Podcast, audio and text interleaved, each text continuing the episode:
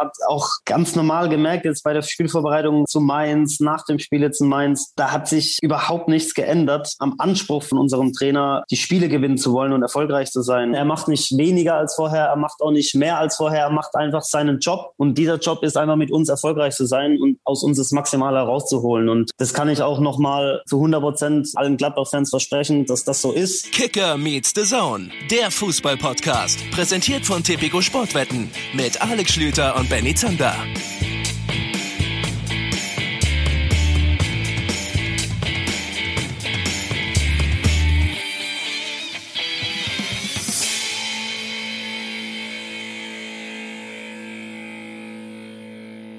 Liebe Leute, schön, dass ihr wieder mit dabei seid. Es ist eine wunderbare Zeit. Ihr werdet das selber kennen und ihr werdet es selber so empfunden haben in den letzten Stunden, in den letzten Tagen.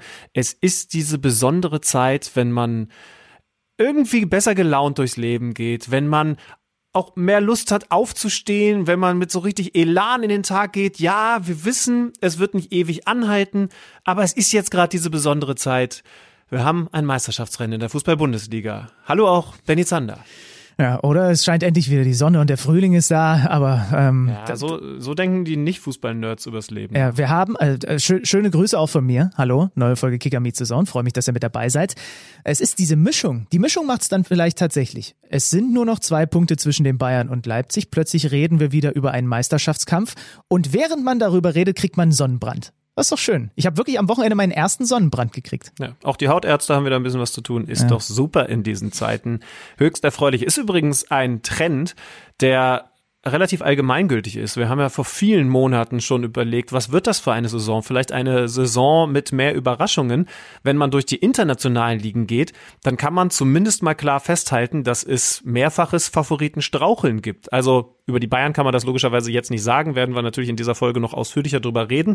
Aber zum Beispiel in Frankreich, wir hatten ja mit Kevin Volland gesprochen am Montag, am vergangenen Montag, hat Monaco gegen Paris tatsächlich gewonnen mit 2 zu 0 und ist jetzt an Paris dran, aber eben nicht im Kampf um Platz eins, sondern im Kampf um Platz drei. Vor Paris ist noch Lyon und noch Lille. Das heißt also, das große PSG in Frankreich im Moment am Straucheln. Übrigens Kevin Volland.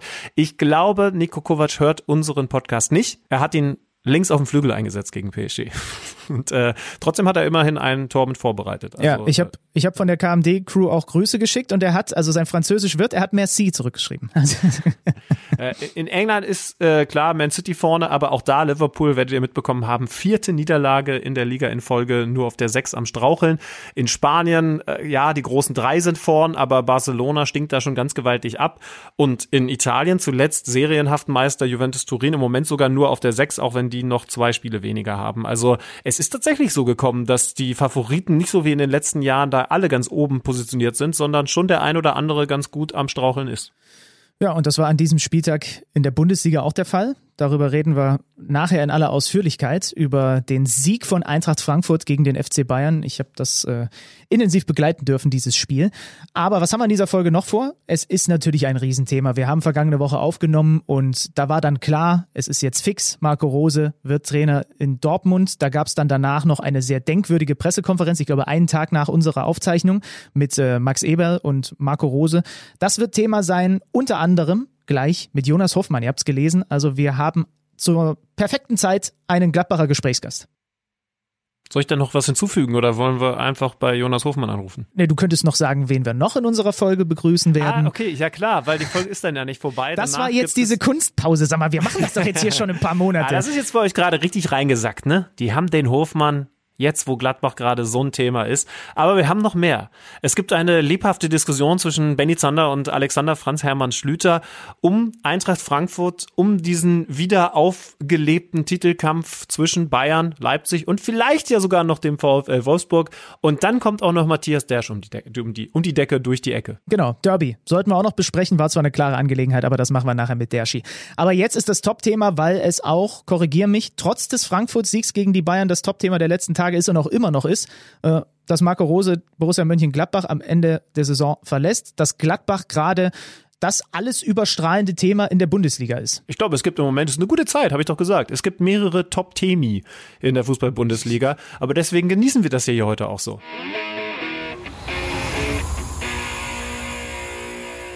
Jetzt ist er bei uns äh, zugeschaltet. Oder wie Benny sagen würde, in der Leitung. Mhm. Der Mann, der eine furiose Saison spielt. Der Mann, der so gefragt ist, dass sein letztes längeres Interview eigentlich äh, nicht mal eine Woche her ist, was für uns durchaus kompliziert ist, denn bei diesem Interview war die erste Frage eine, die wir eigentlich auch gerne gestellt hätten zum Einstieg.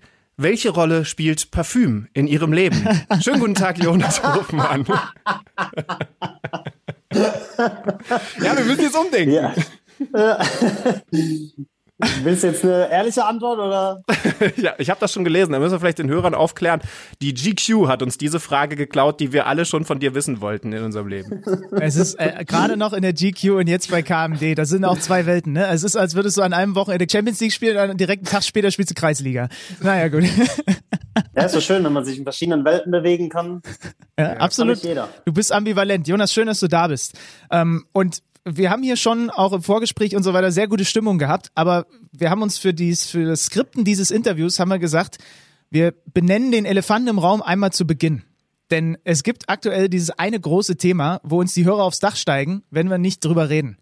Klar, es geht um deinen Basketballautomaten, den du zu Hause stehen hast. Ja. ja. Vielleicht, vielleicht kurz zur Erklärung. Äh, Jonas hat vor ein paar Wochen bei Instagram äh, eine Home Story quasi gemacht, äh, wo du einfach meinen feuchten Traum den Leuten gezeigt hast. Ja, du hast bei dir zu Hause, du hast es mir gerade auch nochmal gezeigt, dieses Ding stehen, was man sonst auf dem Rummel hat, ne? mit diesen zwei kleinen Körben, wo man einfach reinwerfen kann und äh, sich gegenseitig betteln. Das steht einfach bei Jonas Hofmann zu Hause rum. ja gut, man muss dazu sagen, das ist wirklich eine sehr einfache Form davon. Ich glaube, äh, das, das ist ja äh, bei den bei den Rummelplätzen ist das ja so richtig hochwertig und ähm, mit elektrisch und äh, die Körbe bewegen sich. Ich habe da eher eine einfache Variante. Wie ich es damals mit, glaube sieben oder acht Jahren hatte ich mal so ein Teil zu Hause rumstehen und das war so genial und geil ähm, und ähm, irgendwie habe ich das letzte Mal wieder erwähnt und meine Frau hat sich das gemerkt und mir geschenkt. Was für eine Frau. Was für eine Frau. Wahnsinn. Also das sind die besten Geschenke. Oh, ich, ja, ich, äh, ich erwische mich gerade dabei, dass ich da auch demnächst mal wieder ran muss. Und ich habe noch nicht diese geniale Idee, die man im besten Fall im Laufe eines Jahres irgendwann so aufschnappt. Wenn, wenn, wenn so, wenn, wenn man mit Partnerin irgendwo langläuft und dann fällt so ein so ein Satz und, und kennt ihr diesen Moment, wenn dann im Kopf so angeht, yes, yes, das muss ich mir jetzt einfach nur noch merken, dann habe ich jetzt schon ein gutes Geschenk. Ja, ich habe mir, ich habe mir da vorgenommen, immer, äh, ich habe eine Liste gemacht und immer, wenn ich sowas äh, höre, dann schreibe ich mir das direkt auf, weil dann vergesse ich es nicht, weil ich gerne, ganz gerne auch mal Sachen äh, vergesse. Nicht ist halt du. doof, wenn du neben deiner Frau ja. stehst und direkt diesen Block rausholst, ne, weil sie gerade gesagt hat, also das ist ein Ring, muss ich ganz ehrlich sagen, wollte ich schon immer mal haben und dann holst du diesen Zettel ja, raus. aber wobei, das ist ja heutzutage easy. Man kann einfach so tun, als würde man jemandem eine Nachricht schreiben und dann tippt man sich ins Handy ein. Hm, ja, ja da, da, findet man schon Wege oder man muss halt kurz aufs Klo. Kann dann halt vielleicht mal ein bisschen länger dauern, aber. Und dann direkt online zugeschlagen. Okay, komm, wir fangen jetzt mal an, ein bisschen über Fußball zu reden, oder? Wir merken uns aber die Sache mit dem Basketballautomaten, da müssen wir am Ende des Gesprächs jo. auf jeden Fall nochmal drauf. Äh, Habe ich mir direkt kommen. auf den Zettel geschrieben. Ja. Äh, äh, und und, und äh, ich muss nochmal schnell auf Klo. Nee, Quatsch. Also, äh, wir, wir reden über euer Spiel vom vergangenen Wochenende. Vorgestern 1-2 Heimpleite gegen Mainz. Spätes Gegentor, kurz und knapp. Was war da los? Ja, wir haben eigentlich, wir haben das Spiel schon analysiert und ähm, äh, haben, haben schon gesehen, dass wir gar keine so schlechte Partie gemacht haben. Also sie war in Ordnung, sage ich mal. In Ordnung ist halt immer so, ja, reicht manchmal nicht aus, manchmal reicht's aus. Und äh, so war es Gefühl am Wochenende. Wir haben den Ausgleich relativ schnell erzielt und haben uns auch haben unser gutes Positionsspiel durchgebracht, aber so im letzten im letzten Drittel äh, es nicht geschafft, zwingende Torschancen uns rauszuspielen wir hatten die Möglichkeiten, in Führung zu gehen. Tino hatte eine gute Chance noch, Lasso hatte ein, zwei Schüsse. In der zweiten Halbzeit ähm, laufen wir einmal drei gegen zwei, dass wir nicht gut ausspielen. Also es waren Möglichkeiten da, aber ja, einfach nicht äh, äh, so gut genutzt, ähm, dass wir das Spiel dann noch gewinnen. Und hinten raus das Tor dann noch zu kriegen, das ist einfach totale Scheiße, das ist klar. Ja, im Endeffekt ähm, musst du die Spiele natürlich gewinnen zu Hause, um nächste Saison wieder international zu spielen gestern mit deinem Coach Marco Rose schon gesprochen, der hat das nicht überraschend sehr, sehr ähnlich gesehen, also hat auch gute Sachen gesehen, aber natürlich auch genau diese Punkte äh, dann negativ genannt. Äh, ich habe das Spiel gesehen und mir ist äh, aufgefallen, dass ihr äh, kannst aber sagen, ob, ob du das auch so siehst, mehr Konzentrationsschwächen, ich nenne es mal Konzentrationsschwächen in der Defensive mhm. hattet, als man das eigentlich von euch gewohnt ist. Also Beispiel Matze Ginter, der ja nun auch wirklich eine richtig gute Saison spielt. Ich nenne ihn Freund dieses Podcasts. Bei diesem Gegentor, das ist kein Riesenfehler, aber das kennt man von ihm eigentlich ein bisschen anders. Und da gab es so ein, zwei Momente, in denen Mainz, das war ja eigentlich klar, hinten raus einen langen Ball spielt, aber der kam halt sehr, sehr häufig an. Habt ihr darüber gesprochen? Ja, gut, äh, in der, in der Situation bei Guinea, da, hat, da ist er natürlich gegen Onisivo, der einen Körper hat, äh, den er weiß einzusetzen. Aber generell Mainz hat natürlich extrem viele lange Bälle gespielt, auf die zweiten Bälle gegangen, was unser Thema oft ist, äh, wenn ein Ball über uns drüber fliegt dann auch nachzurücken, um, um, um die zweiten Bälle abzufangen. Und ja, dieses Thema haben wir schon öfters angesprochen. Das äh, ist in ja, Teilen noch nicht so gut umgesetzt von uns. Und ähm, ja, das äh, mag auf jeden Fall sein, dass wir generell auch zu viele, zu viele Gegentore kassieren momentan, dass wir oft drei Tore äh, erzielen müssen, um ein Spiel zu gewinnen. Und das darf einfach nicht sein. Das darf bei einer Spitzenmannschaft nicht sein. Und die wollen wir ja sein. Dementsprechend ist es schon so, dass wir, dass wir defensiv, aber nicht nur die Abwehrspieler, sondern im Gesamten einfach äh, uns da wieder mehr straffen müssen. Bist du eigentlich manchmal froh, dass du Offensivspieler bist? Weil als Defensivspieler oder ich habe gestern zum Beispiel Leverkusen das Spiel kommentiert mit Niklas Lomb, der, der dem Torhüter, dem da dieser Patzer unterläuft eure Fehler, nenne ich jetzt einfach mal hart, also wenn man mal eine Torchance vergibt oder einen Fehlpass spielt, die prägen sich bei den Leuten nicht halb so ein oder sind nicht halb so prägnant auch für einen Spielausgang mhm. manchmal, wie wenn man wie, wie deine Kollegen, ne? Wie wie wie Ginny oder oder Jan Sommer hinten drin. Das ist klar. Also wenn die richtig patzen, dann äh, sieht's ganz schön doof aus. Ähm, bei Offensivspielern, das ist, wie du sagst, da, da kann man doch eher mal ein bisschen was verzeihen. Ja, aber ich meine, im, im, äh, im Gesamten geht's darum, äh, auch immer als Mannschaft zu verteidigen. Und wenn da mal ein Fehler unterläuft bei einem Abwehrspieler, dann kann das auch eine Folge dessen sein, dass sich andere Spieler nicht gut angeboten ja, klar, haben oder, ja. oder keine Passmöglichkeiten gegeben haben. Also ich glaube, dadurch sind wir alle nur Menschen. Wir machen alle mal einen Fehler. Ich habe auch schon mal einen Elfmeter verursacht als Offensivspieler gegen Hoffenheim. Das weiß ich noch. Das war ein ganz komisches Gefühl. Da habe ich das erste Mal mitgefühlt mit den Verteidigern, denen das manchmal passiert. Das steckt man manchmal einfach nicht drin. Jetzt hast du Offensivspieler gesagt, das ist ja bei dir mit der Position gar nicht so einfach zu bestimmen. Ich habe mal reingeschaut, gestern war deine Durchschnittsposition, wenn wir so rangehen wollen, halb rechts vor den Sechsern ja, aber dann leicht tiefer als Lars Stindl und natürlich klar tiefer als Lasso Player. Da haben wir ja unterschiedliches die Saison von dir gesehen. Wie würdest du sagen oder wie kannst du uns erklären, war gestern deine Rolle? Was hat Marco Rose dir da für einen Auftrag gegeben? Ja, genauso wie du es gerade gut beschrieben hast. Ne? Ähm, wir haben ja 5-3-2 mehr oder weniger, 3-4-3 gespielt. Unsere Außenverteidiger sind extrem hochgeschoben und wollten die gegnerische Kette binden. Flo und ich sollten als Achter dann äh, teilweise immer wieder abkippen, uns die Bälle von Guinea, ich auf meiner Seite und, und Flo auf der anderen Seite von Rami mehr oder weniger abholen und, und den Spielaufbau ein bisschen mitgestalten, aber auch immer wieder offensiv sich ein, äh, einschalten, in die Tiefe gehen, aus der, aus der Tiefe in die Tiefe, sagen wir da gerne zu.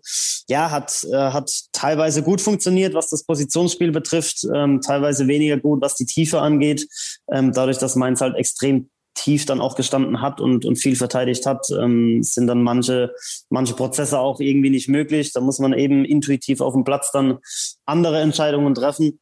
Aber ja, es war schon, es war schon das, das Ziel oder die Vorgabe, viel am Spielaufbau teilzunehmen. Und wenn der Ball jetzt mal von der anderen Seite äh, kommt, äh, einfach nachzurücken und auch mit in die Box zu gehen dann.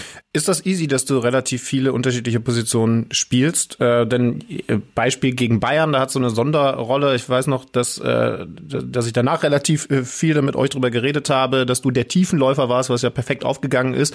Aber man könnte ja auch sagen, du hast selten Chance, wir haben gest, äh, letzte Woche mit Kevin Volland auch über diese Thematik gesprochen, dich mal so richtig reinzuspielen in eine Position. Ja, ähm, das ist schon ein Thema teilweise. Das habe ich schon öfter gehört. Ähm, ich glaube, das ist einfach typabhängig. Also wenn man ähm, wenn man, sage ich jetzt mal, ein cleverer Fußballspieler ist, dann weiß man, dann weiß man schon, was man auf verschiedenen Positionen umzusetzen hat. Also man kriegt die Prozesse bei anderen Positionen ja auch mit, wenn man, äh, wenn man, wenn man im Training zum Beispiel 11 gegen 0 spielt, man sieht die Abläufe von anderen, wie sie zu, wie sie laufen. Gibt vielleicht manche, die da dann weniger drauf achten, aber wenn man ein Spieler ist, der das, der das gesamte Fußballspiel, sage ich mal, verstehen will, dann, ähm, dann achtet man schon auch auf andere Positionen und ähm, so war es bei mir schon immer. Und ja, ich denke, das hat sich auch so ein bisschen durch die Jugend hinweggezogen. Also es gab jetzt keine Position, die ich die ganze Jugend durchlaufen habe. Das hat sich auch so ein bisschen ähm, gewandelt und gedreht und da mal gespielt und da.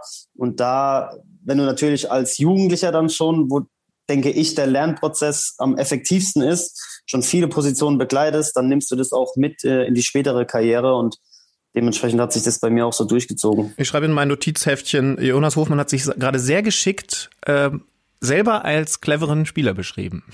Ja, und vor allem, vor allem klang es ein bisschen so, als, äh, als könnte Jonas Hofmann irgendwann in ein paar Jahren vielleicht auch mal einen Trainerschein machen. ich habe ich hab den mal angefangen, äh, da, da habe ich in der A-Jugend gespielt, äh, da habe ich in der, in der Sportschule Schöneck äh, in Karlsruhe diesen ersten, ähm, diesen ersten Trainerschein gemacht, ähm, habe das aber jetzt seitdem nicht mehr weiterverfolgt, weil das auch gleichzeitig meine ich, bisher noch keiner gemacht hat. Und ähm, man hat ja auch einen gewissen Schein, glaube ich, nachdem man so und so viele Bundesligaspiele gemacht hat. Also ich sag, ich sag eigentlich niemals nie, ähm, wobei ähm, meine Tendenz jetzt eher dazu geht, äh, was anderes zu machen ähm, von meiner Planung äh, oder für meine Planung nach der Karriere. Aber wie gesagt, äh, wenn, wenn irgendwann der, ja, das Gefühl wieder aufkommt, ich brauche wieder Fußball um mich herum und das Gefühl kann gut sein, dass das wieder aufkommt, mit Sicherheit sogar, weil man doch die ganzen, äh, die Stunden äh, in der Kabine vermisst, dann vorm Training oder mit den Jungs einfach. Ähm, dann kann es schon mal sein, dass das irgendwann wieder Thema wird, aber ähm, Stand jetzt, würde ich mal eher sagen, geht es in eine andere Richtung. Ich glaube, es geht eher in die Richtung Parfümindustrie, ne? ich, ich, Beispiel. ich frage mich gerade, wie viele Podcast-Folgen man machen muss, bis man den Podcast-Trainerschein automatisch auf einem bestimmten Level hat. Aber das ist wieder ein anderes Thema. Ja, die Frage ist das, ob ihr, ob ihr den habt. Ja, ja, ja ist, ist, ein, ist ein schwieriges Thema. Ich habe ja. äh, gerade mir nochmal natürlich deine Zahlen angeguckt. Gibt es eine Erklärung eigentlich, warum du seit der Saison 18, 19 plötzlich so viel torgefährlicher bist und so viel mehr Assists spielst als in den Jahren davor? Äh, Erklärung schwierig. Ähm, äh, natürlich ist es so, wenn man, je mehr man spielt, äh, desto höher ist die Wahrscheinlichkeit, dass man daran beteiligt ist. Und am Anfang in Gladbach gab es ja durchaus Schwierigkeiten oder Startschwierigkeiten, um reinzukommen. Was die Gründe dafür sind, das ist jedem selber überlassen. Ähm, aber es war nun mal so. Und ja, also da, dass es jetzt so läuft, das freut mich umso mehr. Äh, die Gründe dahinter will ich einfach mal so beschreiben, dass ich ein Spieler bin, der auch äh, das Vertrauen natürlich braucht, immer spielen zu dürfen. Und ähm, ja, wenn man dann merkt, man hat das Vertrauen und äh, für die Mannschaft läuft es natürlich, dann, äh, dann bringt man natürlich äh, seine eigenen Stärken mit ein. Und, und wenn man dann auch das eine oder andere Tor schießt, dann löst das auf einmal wieder neue, ja, neue Dinge in einem aus, dass man merkt, ey, man, man kann es ja, also es läuft und ähm, das war schon oft so, dass man dann Dinge macht, die man selber gar nicht von sich gedacht hätte. Und vielleicht äh, betrifft das ja so ein bisschen das Tore schießen, ähm, nachdem ein, zwei Tore mal gefallen sind und auch äh, vorbereitet wurden, dass dann so ein Schalter umgelegt wurde, ja, dass das dann einfach nach und nach sich weiter steigt. Und fit bleiben ist ein Thema, ne? Also ich habe auch da mal in die Historie geschaut, vor allem so was die verpassten Spiele angeht, weil das ist, finde ich, gar nicht bei dir so präsent. Es gibt andere Spieler, wo, wo, wo mehr so dieses, ah, der war oft verletzt, aber bei dir hatte ich das so ein bisschen im Hinterkopf. Diese Saison neun Spiele, vergangene Saison neun Spiele, die Saison davor nur fünf, die Saison davor elf. Bei Mainz hattest du diese eine solchen Saison, wo du ganz lange ja. gefehlt hast.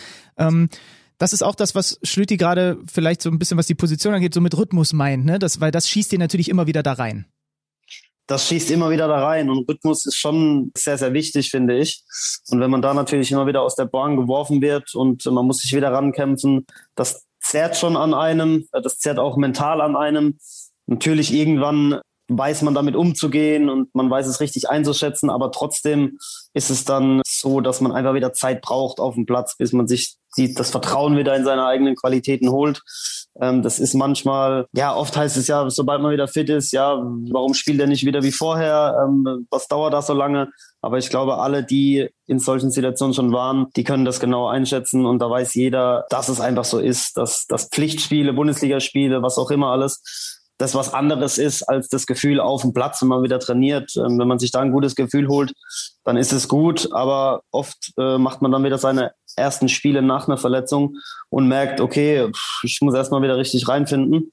Ja, das ist einfach so, dass man da wieder, wenn man von einer Verletzung rausgeworfen wird, eine Zeit lang braucht. Wo du das gerade gesagt hast, mit äh, man muss vielleicht überhaupt erst mal in so einen Flow kommen, beziehungsweise manchmal lösen sich Sachen, beziehungsweise äh, man denkt und glaubt äh, überhaupt erst mal wieder so an Dinge. Das habt ihr wahrscheinlich jetzt bei Mainz gerade erlebt, die überhaupt erst dran gedacht haben. Man kann auch ganz spät noch Spiele drehen, beziehungsweise Tore schießen, weil sie das gerade erlebt haben. Bei euch ist dann im Moment so ein bisschen das Gegenteil der Fall. Zwei Punkte aus den letzten vier Ligaspielen. Jetzt haben wir auch da mal so geschaut, was in dieser Saison los war und äh, fast ein bisschen überrascht festgestellt, so doof das im Moment ist, es ist ja zumindest nicht die erste Phase, ob man das jetzt Krise nennt, sei mal dahingestellt, aber nicht die erste Phase in der Saison, wo ihr dann länger mal ohne Sieg bleibt. Das gab es im Dezember. Ist es eventuell sogar ein Vorteil, dass ihr, weil danach ging es dann ja besser, ihr habt unter anderem im Anschluss die Bayern geschlagen, dass ihr wisst, wie man aus so einer Nummer wieder rauskommt? Ja, am allerliebsten wäre es mir, wir würden es nicht wissen, weil wir gar keine Phase solche hätten, aber ähm, ja, es mag äh, es mag schon so sein, aber das hat man vor allem, glaube ich, letzte Saison gesehen, dass viele, dass viele Top-Teams auch immer wieder eine Phase haben, wo sie einfach mal ein paar Wochen lang nicht so super punkten. Leverkusen hatte mal eine Phase jetzt vor kurzem, wo es äh, denen es auch so ging. Wichtig ist, dass man, wie du es gerade gesagt hast, weiß, wie man da wieder rauskommt und es dann schnellstmöglich wieder ändert. Und äh, die paar Prozent, die es dann oft manchmal nur sind, einfach wieder sich zurückholt und ähm, vielleicht dann ein bisschen ergebnisorientierter auch spielt, weil über Ergebnisse holt man sich dann auch schon wieder das Vertrauen zurück ähm, in die eigenen Qualitäten und in die Qualitäten der Mannschaft. Ja, aber wie gesagt, lieber wäre es mir natürlich, wenn wir die Phasen nicht hätten. Äh, es gibt Erfahrungen, auf die möchte man verzichten. Aber ist das vielleicht, was du jetzt sagst mit den ergebnisorientierten Spielen, was, was euch noch so ein bisschen abgeht? Benny und ich haben vor der Saison äh, versucht, mit all unserer Expertise Prognosen aufzustellen. Das, ja, das ist bis heute die meistgehörte Folge. Äh, wir haben beide gesagt, bei Gladbach können wir uns vorstellen, dass das eine richtig gute Saison wird, weil klar, Marco Rose da jetzt in die zweite Saison geht, nochmal ein paar Jungs dazugeholt wurden, die sehr zu seinem Stil passen. Und die Jungs, die da sind, ja zweifelsfrei sehr viel Talent haben. Jetzt steht ihr in der Tabelle aber eben nicht so da, dass man sagen kann, ihr klopft vorne an. Ist das was, was eventuell dann doch noch fehlt? So, so ein bisschen auch mal dreckig und mal zweimal, dreimal hintereinander nur so ein 1-0-Sieg? Ja, das bezieht sich wieder auf das, was ich vorhin dann auch gesagt habe, dass wir äh, teilweise drei Tore schießen müssen, um ein Spiel zu gewinnen. Und gerade so Spiele wie gegen Mainz ähm, wäre es auch mal vonnöten, einfach nur ein 1-0 nach Hause zu fahren, auch wenn es nicht schön vielleicht ist. Ähm, aber ja, das, das, im Endeffekt geht's ja um die Punkte und ähm, dass dann solche dreckigen Siege auch mal ähm, gebraucht werden, das ist ganz wichtig. Aber ja, ich denke, dass wir das, was du es auch angesprochen hast. Hatten, wir haben eine super Mannschaft. Äh, wir müssen weiter daraus lernen, aus solchen Phasen auch. Und ähm, ja, müssen uns in diesen Prozess dann auch reinfinden, solche dreckigen Spiele äh, auch anzunehmen, uns nicht immer zu versuchen, schön zu spielen. Wir sind ja echt eine Mannschaft, die viel Fußball spielen will. Damit meine ich flach von hinten raus, äh, nicht unbedingt immer lange Bälle zu spielen, sich hinten raus zu kombinieren und attraktiven Fußball zu spielen, Gegenpressing zu spielen und ähm, das müssen wir ja vielleicht schon ein bisschen, äh, bisschen noch dazulernen, ähm, dass es auch andere Möglichkeiten gibt. Ähm, das haben wir jetzt am Wochenende gesehen mit Mainz, die extrem viele lange Bälle gespielt haben, auf den zweiten Ball gehen. Das ist auch eine Variante, mit der man erfolgreich sein kann. Aber dass das bei uns in der Mannschaft einfach so drinne ist, dieses viele Fußball spielen wollen, das ist, glaube ich, wirklich auch dem geschuldet, dass wir ganz, ganz viele technisch versierte, gute Spieler haben, die den Anspruch auch haben, flach sich durchzukombinieren und, und wie gesagt, einfach guten Fußball spielen wollen. Aber wie gesagt, dass auch anders geht, das ist vielleicht wirklich auch ein Lernprozess, den wir noch ein bisschen mehr durchgehen müssen. Ja, jetzt ist äh, das natürlich geprägt von eurem Trainer Marco Rose, und klar, der ein oder andere wird es mitbekommen haben. Der wird in der kommenden Saison nicht mehr Mönchengladbach-Trainer sein. Er hat euch das vergangenen Montag mitgeteilt. Ne? Wie, wie lange dauert so ein Gespräch? Oder ist es einfach nur eine, eine kurze, äh, ein, ein kurzes Statement von ihm, euch das mitzuteilen? Ähm, ja, da war der Max, Max Eberl natürlich auch dabei, die gesamte Mannschaft und ähm, ja, ich weiß es nicht mehr genau. Ich denke mal, dass die Sitzung 20 Minuten, 25 Minuten circa gelaufen ist, wurde uns halt mitgeteilt und man hat ja auch viel, also so viel Schwachsinn gehört, was erzählt wurde, dass da ähm, verbale Attacken gegeben hätte oder was weiß ich, was, was man alles gehört hat. Das ist ja alles ist sowas von verlogen und der Max hat es ja auch gesagt auf der PK. Ich weiß nicht, wer dann warum oder wer solche Gerüchte da einfach in die Welt setzt oder für Unruhe sorgen will. Fakt ist, dass, dass es uns das da mitgeteilt wurde, dass alles sehr, sehr professionell abgelaufen ist dass die Mannschaft, das hat der, der Lars, glaube ich, als Kapitän auch ähm, im Interview gesagt, natürlich gibt es welche, die dann vielleicht ein bisschen ähm, enttäuscht darüber sind, weil man halt gerne den Weg weitergegangen wäre zusammen. Aber das ist, glaube ich, ein anderes Thema. Das, denke ich, haben alle respektiert und akzeptiert. Und am Ende des Tages äh, geht es dann auch genau darum, dass das eben auch zum, zum Fußballgeschäft dazugehört. Marco hat ja keine Regeln gebrochen laut seinem Vertrag und Dementsprechend muss man, wie gesagt, diese Entscheidung, die er getroffen hat, ähm, was im Endeffekt dann auch Lebensentscheidungen sind, über den weiteren, über den weiteren Gang seiner Karriere, den muss man einfach äh, respektieren und akzeptieren und darf sich dann einfach weiter nicht mehr davon negativ beeinflussen lassen. Es bringt jetzt keinem da irgendwie blöde Stimmung zu machen, bringt keinem Einzelnen was, es bringt der Mannschaft nichts, dem Verein nichts. Äh, wir wollen beide erfolgreich sein und das hat der, das hat der Marco, das hat der Max auch schon überall gesagt. Da vertrauen wir dem Trainer und dem Max äh, zu 100 Prozent, dass wir weiterhin alles dafür tun werden. Ja, weil du das gerade auch nochmal bestätigst, was Max Eber auf der Pressekonferenz, die ich sehr bemerkenswert und beeindruckend fand, äh, da gesagt ja. äh, hat. Ich stelle mir das krass vor. Man ist in so einer Sitzung dabei und man weiß ja nun, was da passiert ist. Und dann geht man nach Hause und dann liest man am nächsten Tag Dinge, bei denen jetzt du nach Max Eber der Zweite bist, der auch klar sagt, das stimmt doch einfach gar nicht. Also das, wir waren doch dabei, das ist doch einfach überhaupt nicht so passiert. Ähm, das ist wahrscheinlich auch etwas, wo ich mich Gott sei Dank nie dran gewöhnen muss, aber was man als Profi dann auch irgendwann checkt, okay, diese, diese Dinge gibt es auch. Ne? Also da, da, ist, da wird einfach irgendwas behauptet, was einfach gar nicht stimmt das ärgert einen auch extrem, muss ich sagen, wenn solche äh, Lügen einfach verbreitet werden, ohne dass davon eine einzige Zeile stimmt. Ich weiß nicht, bei Gerüchten ist es oft so, einer erzählt irgendwie, ja, da war es bestimmt so, dass dann viele enttäuscht waren oder da hat bestimmt auch ein Spieler was gesagt. Dann schnappt der Nächste das auf und erzählt weiter, ja, das war so wahrscheinlich und dann so entstehen Gerüchte. Damit müssen wir leider leben, das ist so, aber wichtig ist ja, dass wir wissen, dass es alles gelogen ist und nicht so war und ähm, wir das auch und der Max es auch gesagt hat und äh, damit die Gerüchte revidiert sind. Lars hat ja auch sehr klar gesagt, also Lars Stindl hat ja sehr klar gesagt, äh, klar Enttäuschung, aber dann haben wir uns auf dieses Main-Spiel vorbereiten können, weil äh, gewisse Medien natürlich auch nur darauf lauern, dass man dann jetzt sagen kann, jetzt spielt die Mannschaft nicht mehr für den Trainer oder vielleicht sogar gegen den Trainer und das sieht man an solchen Ergebnissen. Äh, aber er hat ja sehr, sehr klar gesagt, nee, wir waren, wir konnten uns gut vorbereiten mit freiem Kopf. Habt ihr innerhalb der Mannschaft dann nochmal konkret über die Situation geredet, vielleicht auch nochmal darüber geredet, dass man jetzt eben sauber durch diese Saison gehen muss? Oder war das mit diesem Montagsgespräch in Anwesenheit von Marco Rose und Max Ebel erledigt? Müsste ich jetzt echt überlegen. Ich glaube schon, dass äh, natürlich wird in der Mannschaft danach ein bisschen äh, darüber geredet. Das ist ja völlig klar. Aber das war in keinster Weise irgendwie besonders negativ oder sonstiges. Also es war wie, wie Lars dann auch gesagt hat, wir, wir haben uns danach wieder auf Mainz eingestellt, weil einfach klar ist und wir jetzt auch große Spiele vor uns haben, dass, dass es überhaupt nichts bringt, sich damit jetzt zu beschäftigen. Jetzt spielen wir gegen Manchester City. Also wer jetzt äh, noch an den Trainerwechsel denkt äh, und nicht an City, ja, bei dem läuft halt im Kopf was falsch. Ähm, weil solche Spiele wie jetzt, äh, die erleben wir nicht alle Tage. Und dementsprechend, wenn dann darüber gesprochen wurde, dann aber wirklich nur so, ja, okay, müssen wir akzeptieren und äh, wir wollen aber erfolgreich sein und jetzt geht's weiter. Und dann hat sich das Thema auch erledigt. Ja, von außen wird das Thema natürlich weiter rangebracht werden. Ich frage mich sowieso immer, das gibt natürlich, und mir ist es sowas auch schon mal über die Lippen gekommen, wenn ich irgendwo ein Spiel kommentiert habe oder eine Einschätzung zu irgendwas abgegeben habe.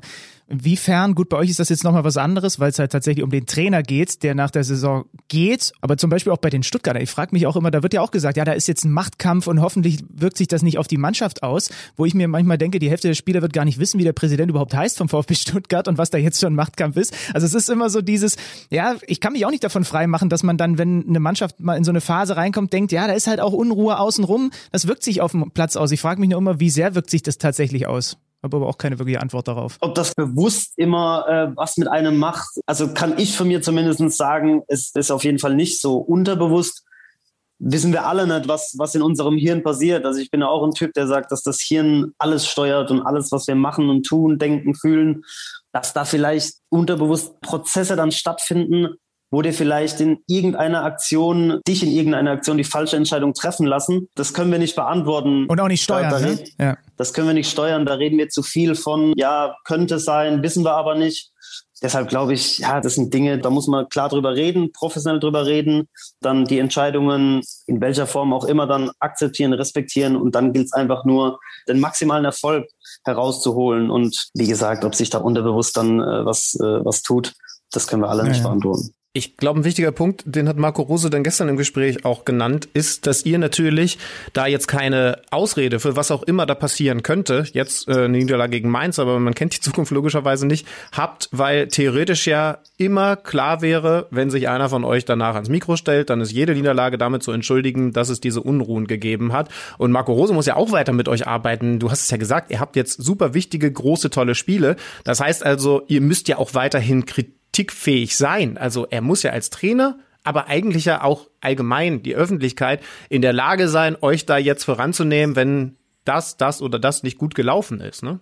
Auf jeden Fall. Und man merkt jetzt, man hat auch ganz normal gemerkt, jetzt bei der Spielvorbereitung zu Mainz, nach dem Spiel jetzt in Mainz, also da hat sich überhaupt nichts geändert am Anspruch von unserem Trainer, die Spiele gewinnen zu wollen und erfolgreich zu sein oder in sonst einer Weise was anderes jetzt tun zu müssen. Er macht nicht weniger als vorher, er macht auch nicht mehr als vorher, er macht einfach seinen Job.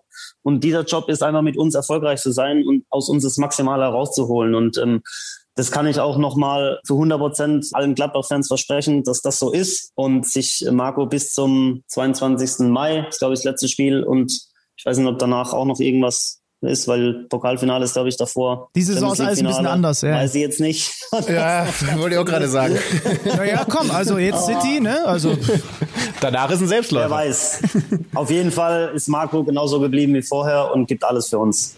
Wobei ähm, du jetzt auch gerade gesagt hast, man muss ja jetzt auch da sein. Äh, Marco hat auch gesagt, äh, das war ganz am Ende gestern, also die Jungs müssen auch einfach richtig Bock haben, jetzt gegen Man City zu spielen. Also bei all den Nebengeräuschen, aber klar, auch bei den letzten Ergebnissen, ihr müsst ja jetzt Bock auf die haben, weil ich glaube, ansonsten hat man keine Chance gegen diese Mannschaft, die gerade im Moment so gut spielt.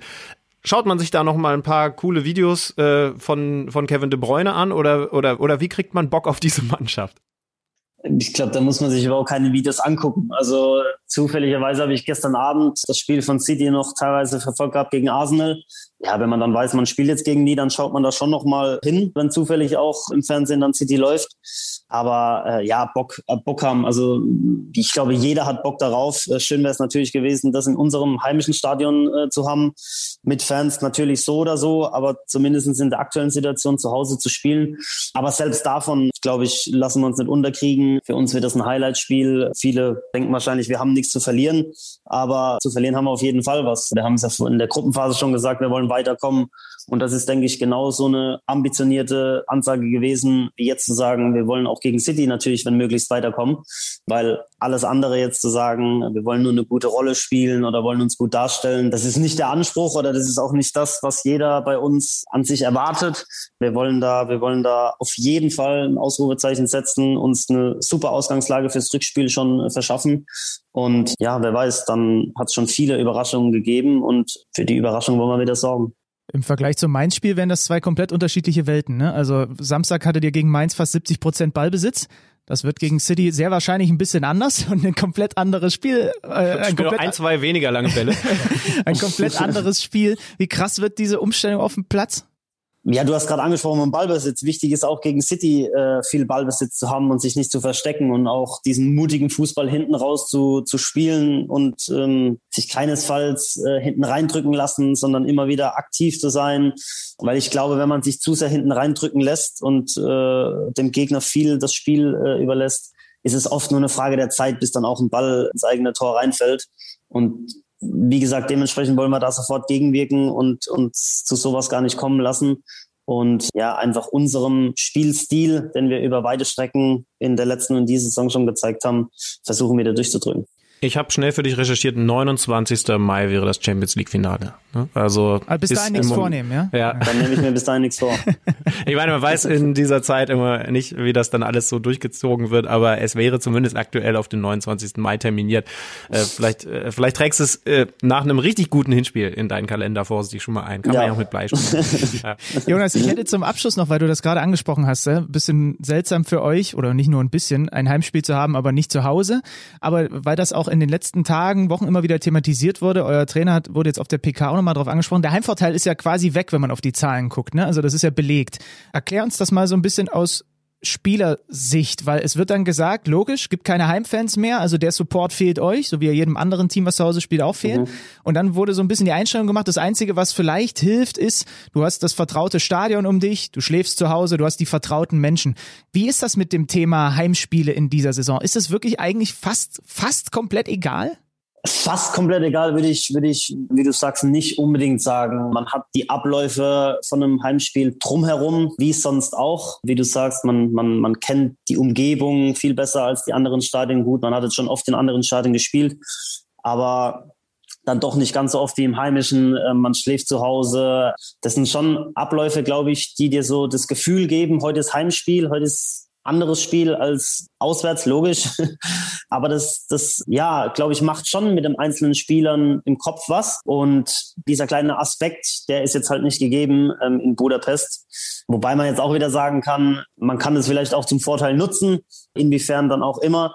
Aber dass es nur Nachteile jetzt hat, äh, nicht zu Hause zu spielen, das glaube ich jetzt auch nicht. Wir werden es am Mittwochabend naja. dann wissen, ähm, ob es uns was gebracht hat. Ich hätte auch noch eine Abschlussfrage. Das ist eine Und dann hätte ich auch noch eine. Okay, dann ja, wieder. dann sammeln wir nochmal die Fragen. äh, ich muss gleich eine Kolumne schreiben über das, was da passiert ist, vor allen Dingen aber auch das, was da in den nächsten Monaten bei Gladbach passiert. Ähm, Wer lässt dich denn eine Kolumne schreiben? Ja, das, das sind Leute, also die mich nicht gut genug kennen. Nicht. ich habe überlegt, was passiert da jetzt mit euch? Und äh, natürlich gibt es Gladbach-Fans, die erst einmal enttäuscht sind, völlig klar. Ich fand es jetzt persönlich überzogen, wie dann zum Beispiel reagiert wurde, als wir dann dieses Banner da gesehen haben am Stadion und Co. Aber das sei mal so dahingestellt. Jetzt gibt's aber natürlich auch Gedanken, was passiert darüber hinaus, weil so gut Marco Rose als Trainer ist, so klar ist dann eben auch, es gibt erst einmal ein Loch, was es zu stopfen gilt.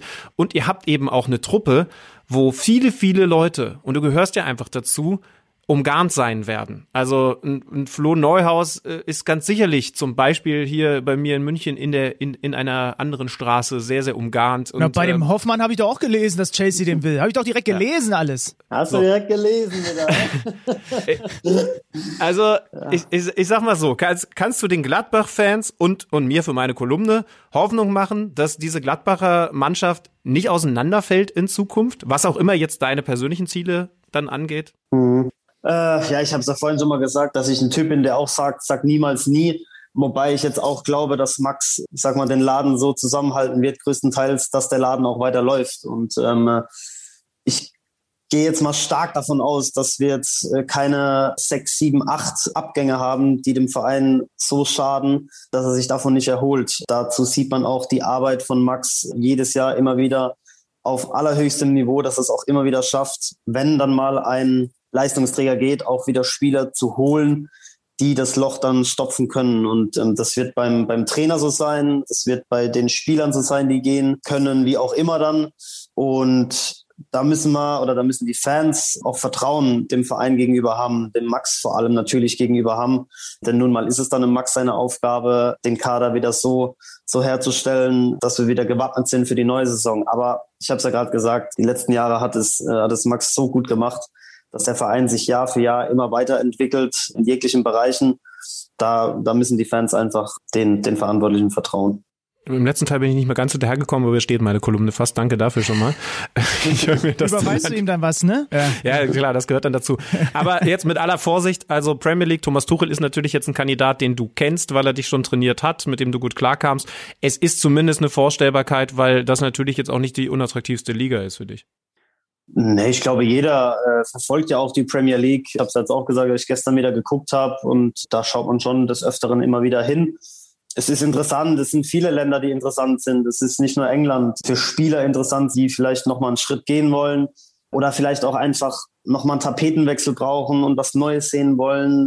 Ich meine, jetzt von mir als Typ zu sprechen, ich bin ein Abenteurer. Ich will am liebsten äh, irgendwann die ganze Welt bereist haben. Ich will am liebsten viele Sprachen sprechen. Ich will alles erleben, einfach ja die die Welt zu sehen, auf der wir leben. Und ähm, das ist so schön. Und wenn es dann Möglichkeiten gibt, auch in, im beruflichen Bereich solche Abenteuer, sage ich immer gerne, äh, einzugehen und, und wahrzunehmen, dann ist es jedem seine eigene persönliche Entscheidung, ob er das machen will oder nicht. Im Endeffekt muss man die Entscheidung dann einfach, wie ich es vorhin schon mal gesagt habe, akzeptieren und respektieren. Ähm, das ist mir immer wichtig. Und ähm, da ging es auch um das Thema, dass viele gehässige äh, und beleidigende Kommentare jetzt in den sozialen Netzwerken bezüglich der Trainergeschichte auch verbreitet äh, wurden und auch geschrieben wurden. Und das ja, gefällt, glaube ich, vielen nicht. Das gefällt mir überhaupt nicht.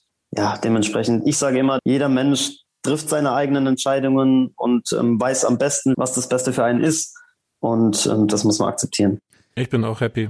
Die GQ hat uns zwar die beste Frage zum Einstieg weggenommen nach dem Parfüm, aber, aber ich bin ein Abenteurer, hätten sie bestimmt voll gerne als Headline gehabt. Und ja, das haben wir jetzt hier. Und das haben wir jetzt, genauso sieht's aus. du jetzt für deine Kolumne. ja, eat this zum, GQ. Komm, zum, zum Abschluss und wirklich ein Abschluss jetzt noch ein Rausschmeißer und zwar im wahrsten Sinne des Wortes. Ich habe gesagt, wir kommen zu dieser Basketballnummer nochmal zurück.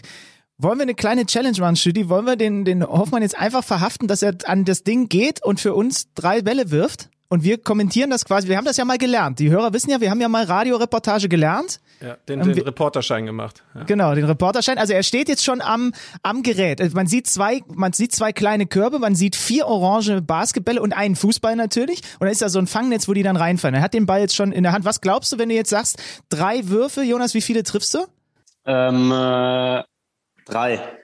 Oh, okay. Ja, das ist Champions League Niveau. Ja. So, der, dann, der Mann da hat Anspruch ja, an sich selbst. Oh ja, das ist übrigens genau. Champions League bei. So, dann, dann Vorhang auf für Wurf Nummer eins. Bin gespannt, für okay. welchen Korb er sich entscheidet. Das ist eine kurze Konzentrationsphase. Ich, Rechter Korb. Glaubst ich, du nicht. Äh, der war kurz. Der, der war leicht kurz. Jetzt, jetzt wird's eng. Es war der, das war der, das war der äh, Warmwerf. Äh, okay. Der Warmwurf. Dann ab jetzt drei. Okay, den einen gönne ich dir. Okay, ab jetzt drei. Okay. So, jetzt. Der war drin, oder? Rechter, ja, rechter ja, Korb, aber drin. eisekalt. Ich, ich, ich habe auf, hab auf den falschen Korb geguckt, aber okay. und zweiter oh, auch drin ja. und man muss mal oh, kurz überlegen, der hat das Handy in der anderen Hand, weil er mit uns hier die Kommunikation weitermacht. Das heißt, er macht das alles ein. Oh, und jetzt, kommt, jetzt der kommt der Champions League. Jetzt kommt der, der, der zählt doppelt. Der zählt natürlich doppelt. Nein! Gut, wir streichen Nein! den 29. Mai. Aber im Basketball kann es was werden. Also ah, zwei Mann, von drei ist eine sehr gute Quote, come on. Ja, ja ich habe hier so ein Spiel, wo ich fast täglich stehe und ich will, ich habe ja fünf Bälle liegen und ich will jeden Ball links und rechts reinmachen und mein Rekord ist bisher bei zwölf. Also zehn von zwölf. Ich, ich brauche auch so ein Ding. Ich brauche eine ja, größere Wohnung und dann brauche ich so ein Ding. Und dann mache ich nichts anderes mehr den ganzen Tag. Also der Ehrgeiz steigert sich auf jeden Fall, wenn man so einen Teil da hat, weil man jeden Tag werfen will und man will halt immer treffen. Naja, ne, es gibt in, in, in München, als man früher, erinnert ihr euch noch an die Zeit, wo man noch in Bowlingbahnen gehen konnte? Äh, in, ja. in München unten gibt es eine Bowlingbahn, wo auch Kollege Schlüter und ich schon das ein oder andere Mal gemeinsam rein sind, aber nicht zum Bowling spielen, sondern die haben so ein Ding, wo sich der Korb auch noch bewegt. Und da habe ich Kleingeld gelassen, ohne Ende. Also die sind allein an mir reich geworden. Ja, ich glaube, ich glaub, die Bowler haben uns gehasst, weil also die standen da in ihren, in ihren netten Lackschuhen und haben dann gemerkt, dass wir zwar auf diese Bowlingbahn gehen, aber eigentlich nur für diesen kleinen scheiß Basketballkorb dahin kommen und da haben wir das ganze Geld gelassen, ja. Aber es war sehr emotional. Dann wird man wieder zum Kind bei so einem ja. Teil. Äh, ja. Absolut. Also, um wieder zum Kind zu werden, muss man überhaupt irgendwann mal vorher erwachsen geworden sein, aber, aber das ist vielleicht ein Thema für eine andere Nummer. Ja. Jonas, äh, danke nicht, dir. Ob ihr das durcherlebt habt. Hm. Schwieriges Thema. Schwieriges Thema. Ja. Äh, alles Gute natürlich für Mittwoch. Äh, wir gucken Danke. uns das logischerweise an. Läuft auf The Zone. Ich bin sehr, sehr gespannt. Äh, gute Reise natürlich auch nach Budapest. Stay Danke. healthy. Äh, und ach meine Güte, da, da passiert viel Aufregendes, aber für einen Abenteurer wie dich ist es doch alles irgendwie positiv zu nehmen. Auf jeden Fall. Wir Dank. freuen uns drauf, das ist wichtig. Danke für deine Zeit und ich erwarte in regelmäßigen Abständen ein Update, wenn du das tägliche Basketballspiel äh, die Quote verbesserst. Ne? Werde berichten. Alles klar. Jonas, vielen lieben Dank. Liebe Grüße, viel Erfolg. Danke, danke. Ciao, ciao. Tschüssi.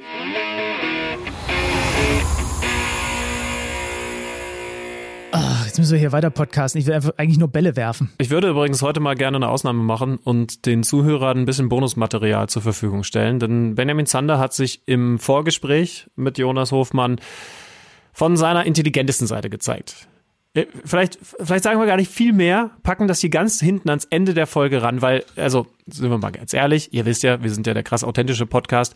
Oft ist es nicht so, dass wir in dem Moment gerade den Hörer in die Hand nehmen, wenn dann begrüßt wird, Mensch, Jonas Hofmann ist ja hier, sondern es finden Vorgespräche statt. Man plaudert, man sagt sich so ein bisschen hier, guck mal, nimm mal gefälligst deinen Mund näher ans Mikro und ihr sollt ja auch eine entsprechende Qualität bekommen, dann geht's halt los. Äh, wir haben heute das Vorgespräch schönerweise schon aufgenommen. Ähm, ja, Benny, Pro Professor Dr. Hochintelligenz Benny Zander zeigt sich von seiner allerschönsten Seite. Wir spielen das einfach ganz hinten als letzten Teil dieser Folge, weil dann kann ich das auch unkommentiert so stehen lassen, würde ich mal sagen. Also da müssen die Leute quasi bis ganz am Ende nach unserem Closer-Jingle dranbleiben. Ja, aber dann können sie wenigstens die wahren, die echten Einblicke in Richtung deines Gehirnes mal bekommen. Und ich kann nur sagen, es ist spannend. Gut, packe ich hinten ran nachher, wenn du dann schon wieder mit anderen Dingen beschäftigt sein wirst. Ist ja nur mehr Arbeit für mich, kein Problem. Apropos ähm, mehr Arbeit, äh, weil wir das gerade äh, mit Jonas Hofmann schon besprochen hatten, lass uns ruhig mal noch ein Wort zu Mainz verlieren. Eine bemerkenswerte Aussage nach dem Spiel auf der Pressekonferenz von Marco Rose als Riesenlob für den ehemaligen, ja auch Gladbacher Bo Svensson. Seitdem der den FSV Mainz 05 übernommen hat, sind sie in diesem Zeitraum das Team mit den meisten intensiven Läufen und, lass mich nicht lügen, ich glaube auch mit den meisten Sprints. Das heißt, die haben definitiv unter dem neuen Trainer, was ähm, genau diese Tugenden, diese, diese, diesen Einsatz, dieses äh, den Gegner mürbe machen, haben sie draufgepackt. Natürlich ist es wahrscheinlich auch leichter, das zu haben, als jetzt zum Beispiel die Gladbacher, wenn man das direkte, den direkten Vergleich nimmt, weil die hatten halt einfach viel mehr den Ball. Ja, die müssen dann halt trotz Ballbesitz da draufpacken, was intensive Läufe und so angeht. Aber die Mainzer, und das hat Marco Rose auf der Pressekonferenz nochmal herausgestellt, und das ist dann, kommt dann nicht von ungefähr, dass es nur noch ein Punkt Rückstand auf dem Relegationsrang sind. Ähm, der Svensson hat bei denen ganz klar was verändert, auch im ganzen Ansatz. Das ist ein wichtiger Satz. Ähm, denn mir wäre es zu einfach zu sagen, jetzt laufen die mehr, seit der da ist. Denn dann kommst du natürlich auch immer zu der Frage, heißt das, dass die vorher nicht bei 100 Prozent waren. Und das fände ich dann ein bisschen zu einfach, denn er hat halt den Spielstil verändert bei Mainz. Ne? Er macht einfachere Dinge. Jonas hat ja gerade eben sehr deutlich gesagt. Die haben halt krass viele lange Bälle gespielt. Das tun sie in den letzten Spielen. Dann gehen sie auf die zweiten Bälle. Wie gehst du auf die zweiten Bälle? Nicht im Vorbeijoggen, sondern eben mit Volldampf. Und ich glaube, das ist dann schon eher Teil der ganzen Wahrheit, dass er was im Spielstil verändert hat und die Mannschaft aber eben auch bereit ist, das so mitzuspielen. Das ist intensiv im wahrsten Sinne, das ist hart, das tut dann auch weh, aber er kriegt es auch hin, neben diesen taktischen Veränderungen in den Spielern solche Dinge abzurufen. Und ich glaube, im Moment ist das der richtige Weg. Und wenn wir jetzt ganz polemisch wären, würden wir sagen, das ist halt der Fußball, den du spielen musst, um da unten die Klasse zu halten. Es ist tatsächlich wieder realistischer geworden, dass das tatsächlich funktioniert. Da sah es vor einigen Wochen auch noch ganz, ganz anders aus. Aber mit dieser Kombination ist Mainz jetzt auf einmal wieder eine Mannschaft, bei der wir ernsthaft drüber reden müssen, dass sie ja. auch die Klasse halten kann. Nur die ganze, ganze Wahrheit ist natürlich auch, dass es durchaus Glück gewesen ist in den letzten Tagen. Also dieses Spiel unentschieden zu spielen, voll okay, aber dass du das gewinnst, das ist im Moment so dieses Matchglück, was dann irgendwie manchmal auf der einen Seite liegt und weniger auf der anderen Seite. Ja, sie erzwingen es durch zweimal späte Stögertore in den letzten beiden Partien. Und es ist übrigens interessant, dass du das ansprichst, weil darauf wollte ich auch nicht hinaus, sondern es ist dann offensichtlich ein anderer Matchplan und ein anderer Ansatz, so, weil wir hatten ja gerade die Diskussion, du wirst das auch mitbekommen haben, mit Nürnberg-Trainer Robert Klaus und seiner sehr, ich sag mal, verklausulierten äh, Aussage in der einen Pressekonferenz äh, und dann die Diskussion über Unterschied Matchplan und den Ansatz, den man eigentlich wählt und der Umsetzung dann auf dem Feld. Da gab es ja ganz, ganz spannende Diskussionen bei äh, den verschiedenen Social Media darüber, ähm, ja, was eigentlich ein Trainer seiner Mannschaft sagt und äh, was man erkennt und warum man bestimmte Dinge nicht erkennt. Da gab es verschiedene Lager. Die einen haben gesagt, die Trainer reden heute alle zu sehr in irgendwelchen besonderen äh, Spezialbegriffen und das heißt aber ja nicht automatisch, weil der das auf der Pressekonferenz sagt, dass er das mit seinen Spielern auch so abstrakt besprochen hat. Er hat es, glaube ich, sogar eher ein bisschen sarkastisch besprochen. Also da kommen wir dann auch so ein bisschen in so eine Grundsatzschiene, wie redet man eigentlich über Trainer und was die so vorhaben. Ja, also du hast es jetzt sehr nüchtern wiedergegeben, aber man kann schon auch noch einen Schritt weitergehen, finde ich. Äh, das ist jetzt bei der ganzen Thematik, also ich hoffe, ihr habt das so mitbekommen, dieses, dieses, also ich glaube, ich alleine habe achtmal dieses Video zugeschickt bekommen. Frage äh, kam von einem Journalisten auf der Pressekonferenz, warum hat man ihren Matchplan nicht auf dem Feld gesehen? Und Robert Klaus hat dann wiedergegeben, ich finde, man hat ihn gesehen und dann hat er halt mit äh, ballferner Zehner und äh, asymmetrischer Linksverteidiger auch so ein bisschen, um das zu überspitzen, glaube ich, darauf geantwortet und hat dann aber, und das fehlte in den meisten Videoausschnitten, hat dann gesagt, die Umsetzung hat nicht funktioniert und da haben dann auch bestimmte Basics heute bei uns nicht geklappt. So, und dann haben sich so Lager aufgetan, weil die einen haben gesagt, mach den Fußball nicht kompliziert. Wir sind beide total allergisch, wenn jemand sagt, der Fußball ist ein einfacher Sport. Das ist er auf dem Level, dann nehme ich nicht mehr. Ja, also der hat einfache Elemente, aber wie hast du es mal so schön gesagt, der hat auch ganz viele ganz komplizierte Elemente und es tut mir auch ein bisschen weh manchmal, wenn ich sehe, dass bestimmte oder dass, dass manche Kollegen das einfach ausblenden und so tun, als gäbe es das nicht. Ganz genau. Und wenn du als Journalist sagst, äh, und das meine ich jetzt nicht nur in dem ganz konkreten Fall, sondern das ist eben sehr deutlich geworden bei dieser ganzen Diskussion dann auch auf Social Media, wenn du wirklich als Journalist, als, als Fußballjournalist, also in dem Moment ja eigentlich auch mit dem Anspruch, ein Fachmann zu sein, wenn du in dem Moment sagst, äh, ah, wenn der so spricht, äh, dann ist ja kein Wunder, dass der nicht erfolgreich ist. Es gehört auch dazu, dass man äh, gewisse gewisse Modernisierungen innerhalb der eigenen Branche wahrnimmt und es wird halt, und wenn du das nicht weißt, dann hast du keine Ahnung von Fußball, in der Kabine so gesprochen.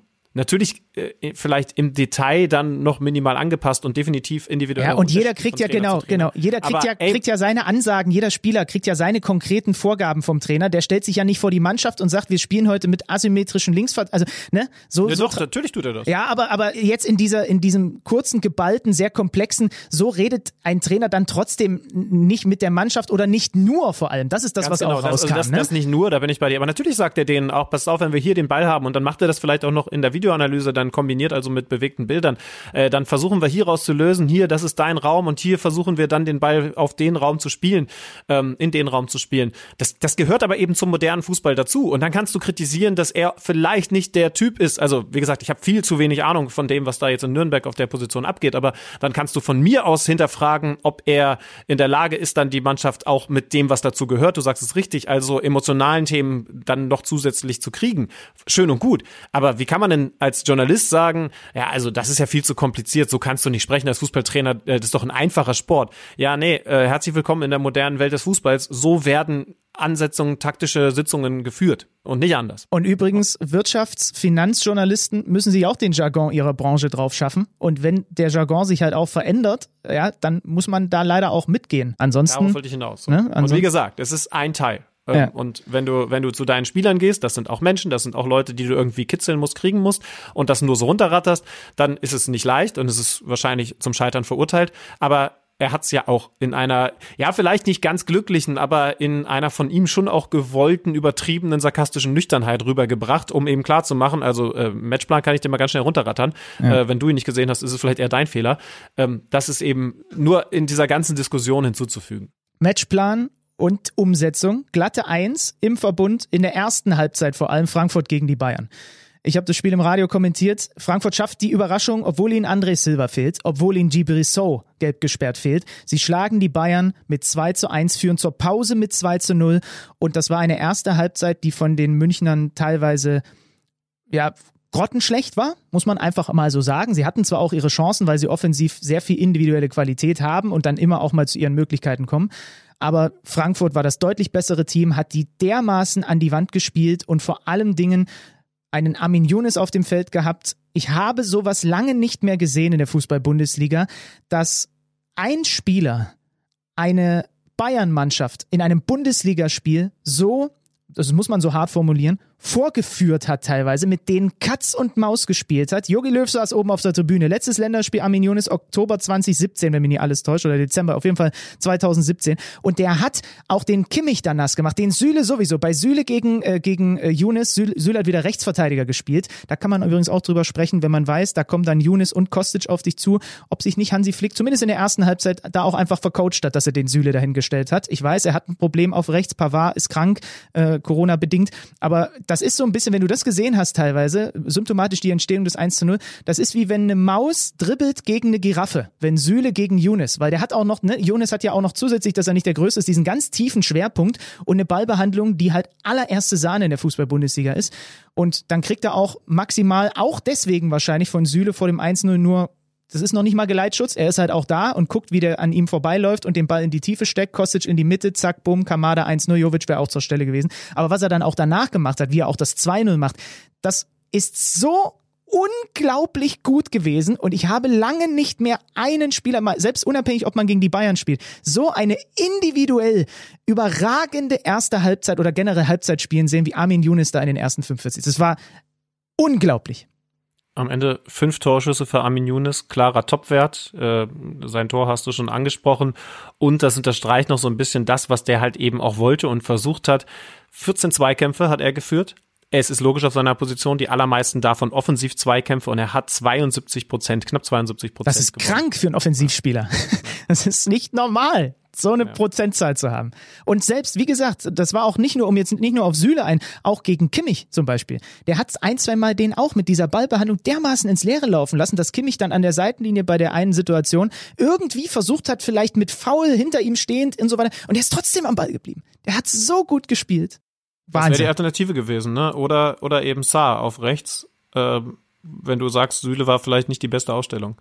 Ja, man muss dazu sagen, sie haben es dann, also in der zweiten Halbzeit hat es ja besser funktioniert. Allerdings haben die Frankfurter, das hat Adi Hütter auf der Pressekonferenz nach dem Spiel ja auch gesagt, sie haben es dann auch passiver, also sie haben bewusst auch nicht mehr so hoch attackiert, zum Beispiel, wie sie das in der ersten Halbzeit gemacht haben. Gehen mit dem 2-0 in die Pause, dann fällt für die Bayern ja relativ zackig das 1 zu 2 und du denkst dir, ja, jetzt, jetzt, jetzt kommen die Bayern, aber sie kamen nicht so mit der Wucht, sie kamen, haben nicht so das äh, Offensivspiel entfalten können, wie man das vielleicht in anderen Spielen gewöhnt ist, wo man dann auch eiskalt dazu sagen muss, ja, weil ihnen auch ihr wichtigster Spieler fehlt, mit Thomas Müller.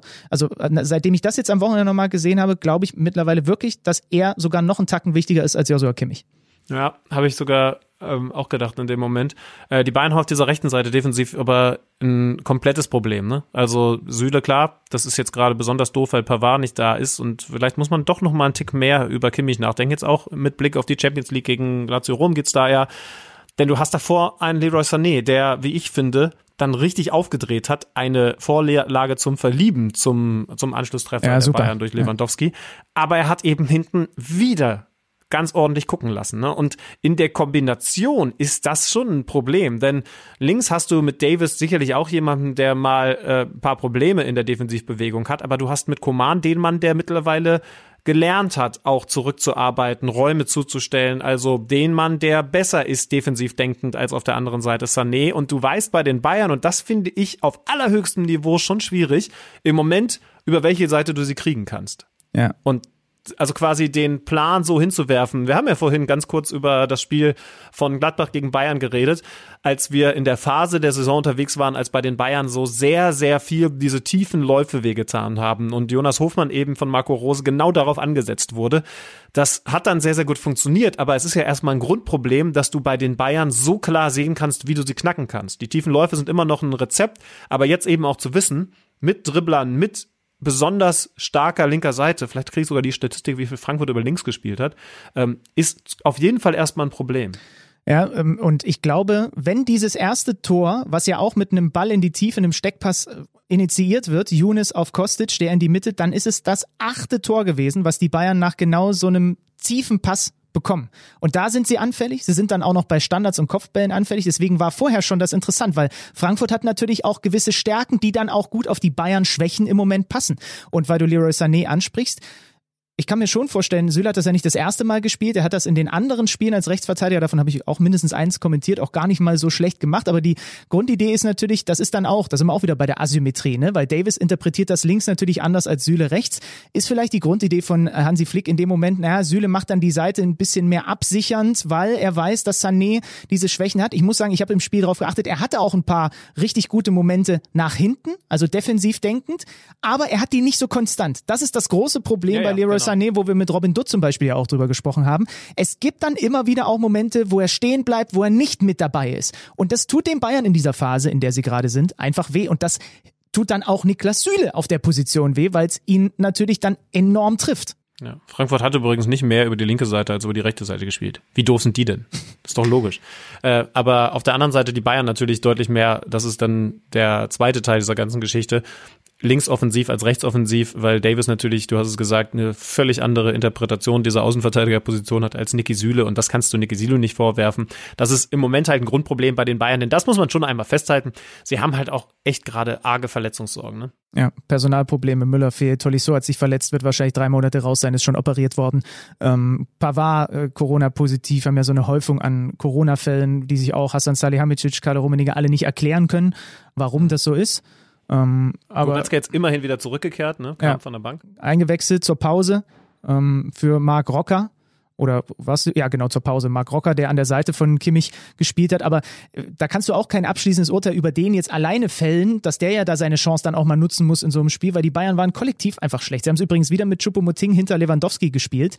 Also Frankfurt war einfach das deutlich bessere Team und das Wichtige aus Frankfurter Sicht war, das hat am Ende ja auch sich ausgezahlt, dass sie das 2-0 mit in die Pause nehmen, weil es ist dann schon so ein Spiel, wo die Bayern dann auch nochmal angeklopft haben, offensiv zumindest im ersten Durchgang und wenn sie schon den Anschlusstreffer früh in der, in der, oder, oder noch in der ersten Halbzeit machen, verändert ändert das auch noch ein bisschen was am Ansatz. So konnte Frankfurt mit dem 2-0 in die Pause gehen, hat dann, wie gesagt, die Höhe, wo sie anlaufen, verändert. Die Bayern kamen, aber eben nicht über die zweiten 45 mit so viel Dampf und hatten auch nochmal Glück, das muss man auch dazu sagen. Es hätte nämlich, zumindest für mein Dafürhalten, einen klaren Elfmeter noch für Frankfurt geben müssen. Ähm, das Halten gegen den eingewechselten Ragnar Ache erst vorm Strafraum, dadurch kommt er ein bisschen aus dem Tritt und dann aber noch klarer Fußtreffer unten im Strafraum und dann hätte es Elfmeter für Frankfurt geben müssen, den es nicht gab. Und der, äh, das wäre richtig bitter gewesen, wenn sie das dann deswegen vielleicht am Ende, weil sie sich noch einfangen, nicht gewinnen. Übrigens, weil du es gerade gesagt hast, ne, irgendwie das 2 zu 0 so lange wie möglich halten.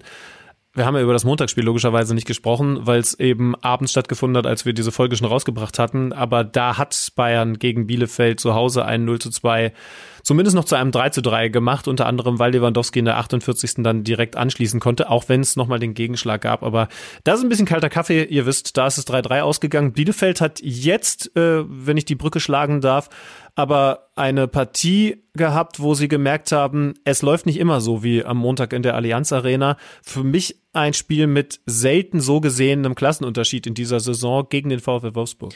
Habe ich auch genauso gesehen und da siehst du dann vielleicht auch den Unterschied. Klar, hat auch nicht geschneit und so weiter, was die Bielefelder in München hatten, aber Bayern ist gerade keine gut geölte Maschine. Und wer ist die bestgeölteste Maschine im Moment in der Fußball-Bundesliga?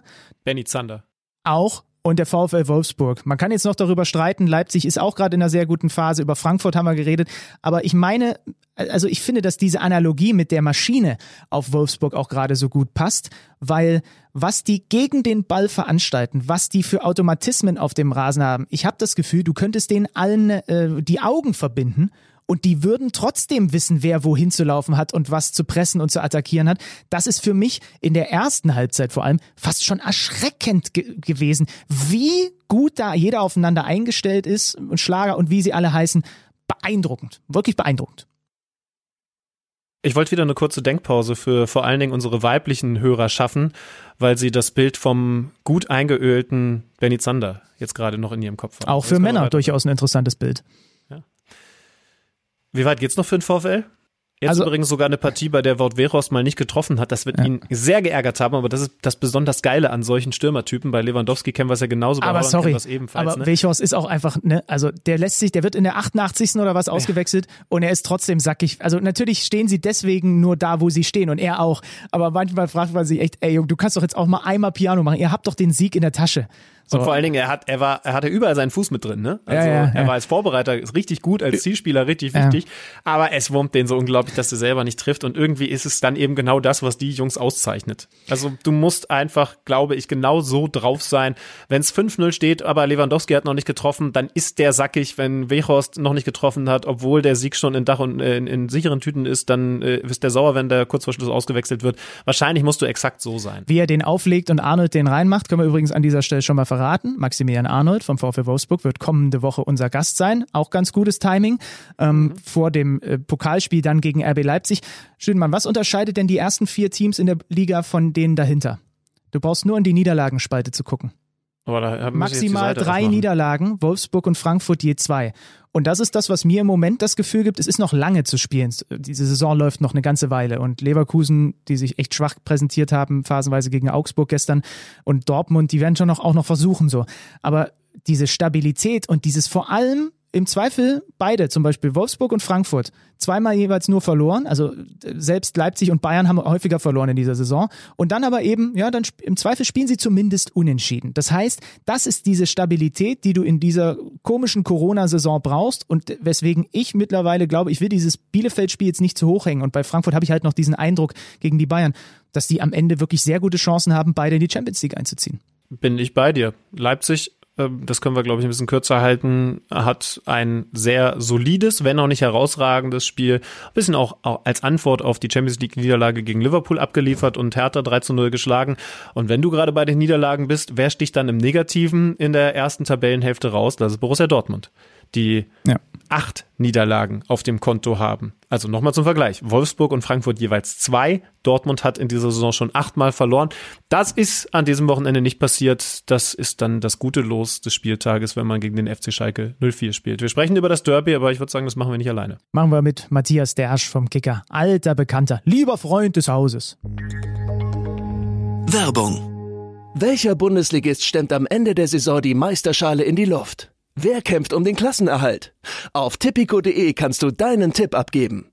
Einfach auf unsere Seite gehen und auf deinen Favoriten setzen. Wenn du schon mal bei Tipico auf Sportwetten getippt hast, kennst du dich ja bestens aus. Für alle Neuansteiger ist noch eines wichtig zu wissen. Tipico Sportwetten verdoppelt deine erste Einzahlung. Registriere dich noch heute und sichere dir so den Willkommensbonus bis zu 100 Euro. Du erhältst den Bonus sofort nach deiner ersten Einzahlung. 18 plus. Glücksspiel kann süchtig machen. Hilfe unter www.spieleambulanz.de. Ja, der schien mal wieder am Apparat. Äh, wir haben uns gerade noch deine technischen Skills vorführen lassen. Schön, dass du hier in der Runde bist, Dershi. Ja, vielen Dank, dass ihr mich mal wieder in die Runde mit reingenommen habt. Freue mich immer, wenn ihr euch meldet. Haben wir uns zu lange nicht gemeldet oder was willst du damit jetzt durch die Blume sagen? Nein, nein, nein, nein, nein, absolut nicht, absolut nicht. ist, ich kann wie, mich nicht beklagen. Wie, wie ist denn das eigentlich? Wie, wie ist denn das eigentlich? Wir lernen ja die Kicker-Reporter immer besser kennen. Also wir haben äh, Carsten Schröter-Lorenz zum Beispiel als Schrölo hier schon etabliert. Dich haben wir als Derschi etabliert. Ist das eigentlich okay oder gibt's äh, gibt's eine Präferenz bei dir in eine andere Richtung, weil es ist natürlich auch so ein bisschen eine Verniedlichung, die wir hier vornehmen. Ja, nee, passt schon. Also äh, das ist in der Tat seit der Schulzeit habe ich das nicht mehr gehört, bis ihr dann auf den äh, Plan getreten seid. Ähm, ja, aber ich will euch da nicht bremsen. Macht ruhig. Ich, ich, kenne Leute, die Matthias heißen und nicht gerne Matze genannt werden und das dann auch erklären, was ja auch immer völlig okay ist, ähm, weil ich meine, warum sollen Menschen nicht so genannt werden, wie sie einst genannt wurden? Aber äh, äh, irgendwie hat sich Dershi bei uns so durchgesetzt. Ich habe mich gerade gefragt. Ja, Matze ist, Matze ist bei mir echt ungewohnt. Also ja? das sagt gar keiner. Äh, ich sage das aber witzigerweise teilweise schon zu anderen Matthias. Also das ist, äh, ja. Aber hat bei mir niemand, also Mattes war so das Klassische, so in Essen damals, äh, als ich groß geworden bin, war Mattes so das, was so die Familie gerufen hat. Und, je, und jetzt, jetzt hören die Hörer schon raus. Der Mann ist eine Ruhrpottgröße in Essen aufgewachsen, für den BVB zuständig, wenn es um den Kicker geht. Logischerweise bist du da bestens drin. Und ich habe mich gerade gefragt, wie sieht's eigentlich emotional mit dir aus, wenn du mit der möglichen Sachlage konfrontiert wirst, dass es das letzte Derby für viele, viele Monate gewesen ist? Ja, das trifft mich schon so ein bisschen, muss ich sagen. Also ähm, das äh, gehört irgendwie dazu, seitdem ich denken kann. Also mein erstes Derby war zwar nicht äh, Dortmund gegen Schalke, sondern damals Schwarz-Weiß Essen gegen Rot-Weiß Essen. Äh, Niederrhein-Pokal. Es oh, kam zum geil. Platzsturm. Wir erinnern uns alle. Äh, der Nachbarsjunge war in der ersten Reihe beim Platzsturm. Das war kurz zu meiner Derby, äh, also ein bisschen Derby-Folklore hier reinzubringen. Nee, und Dortmund Schalke, das, äh, das, äh, ich kenne das nicht anders. So, ich bin jetzt, äh, ich werde jetzt 37 dieses Jahr, ich hab, bin damit aufgewachsen. Und ich glaube, so geht es total vielen. Und wenn es das dann wirklich nächste Saison nicht mehr geben sollte, wird man erstmal merken, da fehlt so ein Stückchen was. Weil klar, wenn du jetzt auf die Bundesliga schaust, ähm, so in der internationalen Wahrnehmung, da gucken natürlich fast alle ausländischen Kollegen auf Bayern gegen Dortmund. Aber wenn du hier im Ruhrgebiet groß geworden bist, äh, dann ist äh, Dortmund gegen Schalke das Derby. Ja gut, die Bochumer müssen dann einfach in die Bresche springen kommende Saison, ne? Dass es zumindest ein kleines Derby gibt. Da würde ich ja extrem die Daumen drücken, dem VfL. Das ist äh, ein total schnuckeliges Stadion, bin ich total gerne. Ich weiß nicht, ob ihr da schon mal wart. Ja, ähm, ist, nee. ja wird Zeit. Also lohnt sich. Äh, super Currywurst auch, kann man, glaube ich, an der Stelle mal fallen lassen. Und äh, ja, der VfL ist immer so ein bisschen der kleine der kleine Nachbar von den beiden Großen. Und ähm, wenn die dann hochgehen sollten, die Saison, würde ich äh, groß applaudieren. Da freue ich mich dann sehr auf die Spiele. Es war jetzt ein Derby, bei dem ich glaube, nicht ganz sinnvoll wäre, eine einstündige Analyse vorzunehmen, weil es dadurch dann doch ein bisschen zu deutlich gewesen ist. Aber vielleicht kannst du einfach für uns zusammenfassen, warum es denn am Ende so deutlich war. Ja, wo fängt man da an? Also ich meine, das, das, das Schwierige bei dem Spiel in der Analyse ist ja, dass du im Grunde Schalke fast gar nicht mehr so richtig als Bundesligamannschaft bewerten kannst. Das klingt jetzt total hart, aber die kommen mit 0,0 Selbstvertrauen in dieses Spiel rein. Die haben den Faktor Fans nicht im Rücken bei einem Derby. Äh, der ihnen in den letzten Jahren oftmals geholfen hat dann auch. Äh, das heißt, da war für Dortmund dann auch ein viel weniger Druck. Die hatten Ergebnisdruck, das ja, aber jetzt so dieser akute Druck, wenn du ins Stadion reinläufst auf Schalke und die Fans machen Mörderalarm und äh, das fängt ja schon bei der Ankunft da an. Das ist halt diesmal weggebrochen, so als mentaler Faktor. Und da sind die Schalker bei aller Krise, die da beim BVB in den letzten Wochen auch da war, schon mit einem totalen Negativpunkt in dieses Spiel reingegangen. Und das hat sich im Grunde durchgezogen. Also Dortmund hat von Anfang an die Kontrolle gehabt, was so in den ersten ähm, 30, 40 Minuten fehlten, waren wirklich so die durchschlagenden Momente in der Offensive. Da hat Schalke ordentlich verteidigt. Ähm, ja, aber ehrlich gesagt, ich hatte da nie so das Gefühl, dass Dortmund dieses Spiel verlieren könnte, weil Schalke einfach da auf die Torgefahr abgeht und dann war es fast nur eine Frage der Zeit, bis dann irgendwann mal ein Ballgewinn des BVB auch zu einer Torchance und dann zum Tor führt. Ähm, es wurde dann am Ende ziemlich deutlich mit 4 zu 0. Äh, das hat es lange nicht gegeben in der Form. Äh, aber das ging völlig in Ordnung, ohne dass der BVB da wirklich, äh, ich sag mal, die Sterne vom Himmel gespielt hat als Mannschaft. Da gibt es natürlich die herausragenden Holland und Sancho in dem Spiel. Aber insgesamt war das jetzt solide, würde ich mal sagen. Ich weiß nicht, wie ihr das, wie ihr das gesehen habt. Da kann man ein klasse Highlight-Reel das schneiden, aber äh, so 90 Minuten, so doll war es nicht, oder? Genau, ja. Für Highlights war es gut, ne? Also vor allem natürlich dieses, dieses Tor von, von Erling Haaland. Ganz spontan, was ist das letzte ansatzweise so schöne Tor, was euch einfällt? Bei mir ist Amiri gekommen, dieses Ding. Das war bislang für mich das Tor der Saison, aber so ein Ding, in so einem Spiel. Ja, muss ich echt, über, muss ich echt überlegen, äh, weil ich würde dann gerne ein Tor nehmen, wo ich selber im Stadion war. Mhm. Boah, lange nicht mehr, nicht. oder? Sowas Schönes? Nee, lange nicht mehr, lange nicht mehr. Vor allem, das war ja auch wieder in der Luft lag, das fand ich halt so spektakulär. Das war ja nicht mal, dass der irgendwie sonderlich hoch gesprungen ist oder so, aber es sah halt wirklich für einen Moment so aus, als würde er da quer in der Luft stehen, wirklich, bis der Ball da war. Und dann trifft er den auch noch perfekt. Also das war schon äh, ein Tor in Perfektion. Also äh, Ibrahimovic-like, äh, glaube ich. Ja. Mhm. Ja, stimmt. In der, in der Europa League gab es doch, ich bin so gerade ein bisschen unsicher, äh, in Halbfinale, ich glaube im Halbfinale zum Finale hin, ein spektakuläres Fallrückzieher-Tor oder so, aber äh, ja, ist, ist nicht vergleichbar, stimmt schon. Jetzt ist die Situation, wo ich gerade über internationalen Fußball geredet habe, so, dass Dortmund gegen Sevilla abgeliefert hat, dass Dortmund jetzt das Derby klar gewonnen hat. Also Mats Hummels mit seiner Aussage wieder ein bisschen in den Vordergrund rutscht, als er eben gemeint hat, also vertraut mir mal, ich sag, der Terzic macht einen guten Job und das wird sich dann auch in den Ergebnissen widerspiegeln. Müssen die Leute, die gesagt haben, weg mit dem Terzic, der kriegt's nicht hin, jetzt schon so langsam in Richtung Entschuldigungsmodus umschalten? Ja, also ich würde jetzt mal grundsätzlich sagen, dass man bei Dortmund ja immer ein bisschen vorsichtig sein muss äh, mit Worten wie Wende, Wendepunkt etc. pp. Ich habe das auch heute im Kicker mit einem Fragezeichen mal versehen. Ähm, das waren jetzt zwei, zwei gute Spiele ähm, in der Woche, wo sie richtig Druck auf dem Kessel hatten. Ähm, da haben sie beide Male überzeugt. Das müssen sie jetzt aber verstetigen. Das sagen ja auch alle aus dem Verein, dass das nicht reicht jetzt, diese beiden Spiele, wenn sie dann im nächsten äh, Spiel gegen Bielefeld wieder Punkte lassen. Klassisches Unentschieden-Spiel ähm, also, für mich, das Bielefeld-Spiel. Ja, ja, ist so, ist so, wirklich. Ähm, das, das wird ja niemanden irgendwie überraschen. Ne? Und ich glaube, da müssen sie jetzt wirklich mal dranbleiben, dass sie das, dass sie das ändern. Grundsätzlich Terzic-Kritik, ähm, ich glaube, das ist, ähm, man muss da unterscheiden, wer äußert die Kritik. Ich glaube, wenn man ähm, mal guckt, so wer relativ nah dran ist am Verein, dann hat es diese Stimmen wenig gegeben. Äh, und je weiter man von Dortmund weggekommen ist, desto lauter wurden dann die Kritiker. In Dortmund hat man ähm, von den Vereinsverantwortlichen ja relativ zügig gesagt, nee, das ist unser Mann hier bis zum Rest der Saison. Auch die Mannschaft hat sich dahingehend geäußert. Und ich konnte das auch nachvollziehen. Also Terzic ist wirklich ein ähm, total loyaler äh, Typ erstmal. Ähm, bei dem ich 0,0 Sorgen habe, dass das irgendwie ein Ego-Problem geben könnte, wenn der Rose nächstes Jahr kommt.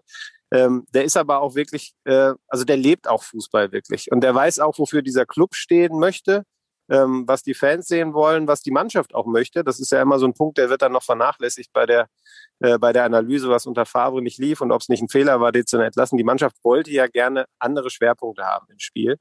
Und äh, sie haben daran im Training gearbeitet. Ähm, das ist für uns immer ehrlich gesagt ein bisschen schwer zu bewerten, was dann da wirklich genau passiert, weil wir äh, relativ wenig Einheiten nur sehen dürfen aktuell, ähm, auch aufgrund der Corona-Pandemie. Und ähm, Sie haben es immer beteuert, wir arbeiten daran, es wird im Training besser und wartet ab, das wird im Spiel zu sehen sein. Und man muss sagen, in dieser Woche war es zu sehen. Also ähm, das, was sie, was sie wieder machen in Richtung Pressing, Gegenpressing, was ja ganz lange äh, ja ein Trademark war von Borussia Dortmund. Ähm, unter Favre war es völlig weg. Und das kommt natürlich auch nicht von heute auf morgen. Und ich finde, Schalke hat schon gezeigt, äh, und auch Sevilla hat das gezeigt und in Ansätzen auch die Spieler davor, dass sie da Fortschritte machen. Der Unterschied war, jetzt hatten sie dann auch mal wirklich Ertrag aus diesen Situationen. Ich kann mich an ein Spiel, das war glaube ich gegen Hoffenheim, das 2-2, da hatte Bellingham bestimmt vier, fünf Ballgewinne im letzten Drittel äh, und es passierte halt danach nichts und das war diesmal anders. Und ähm, ja, von daher ähm, sehe ich da durchaus Fortschritte vom Namen. Ich weiß nicht, wie ihr es aus der Ferne seht. Ich habe das Gefühl, das passt in der Konstellation jetzt. Ich finde auf jeden Fall interessant, dass du sagst, vom Typen her ist er einer, der wirklich kein Problem damit hat, dann in Zukunft wieder in die zweite Reihe zurückzurutschen, weil er eben nicht dieses Ego hat. Also ich sag mal so, er hätte jetzt auch nicht viel anderes sagen können. Die Frage ist eben, wie hat er es wirklich gefühlt? Du sagst aber, nee, das ist definitiv einer, der jetzt völlig okay wieder in die zweite Reihe hinter Rose zurückrutscht. Also wir haben ja schon damals, als der Mitte Dezember ähm, das Amt angetreten hat, ähm, gesagt, dass der BVW äh, für den Sommer mit Marco Rose plant. Und ähm, das wusste Terzic ja auch. Also das ist ja jetzt nicht äh, mhm. aus heiterem Himmel für ihn gekommen, dass im Sommer ein neuer Trainer kommt und dass der der Marco Rosa heißt. Der war da von Anfang an eingebunden. Der hat sich unter dieser Bedingung ja auch auf diesen Job eingelassen. Ähm, mit Sicherheit hat er vielleicht bisschen darauf spekuliert, dass er total durch die Decke geht, dass sie äh, einen Sieg nach dem anderen einfahren und er am Ende vielleicht dann sogar die Stelle bekommt. Ähm, aber das war jetzt nicht für ihn überraschend und er hat sich unter diesen Bedingungen darauf eingelassen. Und ähm, ich kaufe ihm das total ab, was er da jetzt am Wochenende gesagt hat rund um das Spiel, ähm, dass er da keine Probleme hat, äh, nachher wieder in den Stab zu gehen. Ähm, dass das möglicherweise in einem einen oder anderen Moment, vielleicht wenn es sportlich gerade mal nicht so läuft, auch Punkte gibt, die dann kritisch werden könnten. Weil vielleicht die Spieler versuchen, da irgendwie über den Politik zu machen oder wie auch immer. Das mag ich gar nicht ausschließen. Äh, dass er da aktiv gegen Rose arbeitet, 0,0 äh, Risiko aus meiner Sicht. Ich muss übrigens an dieser Stelle mich mal selbst revidieren.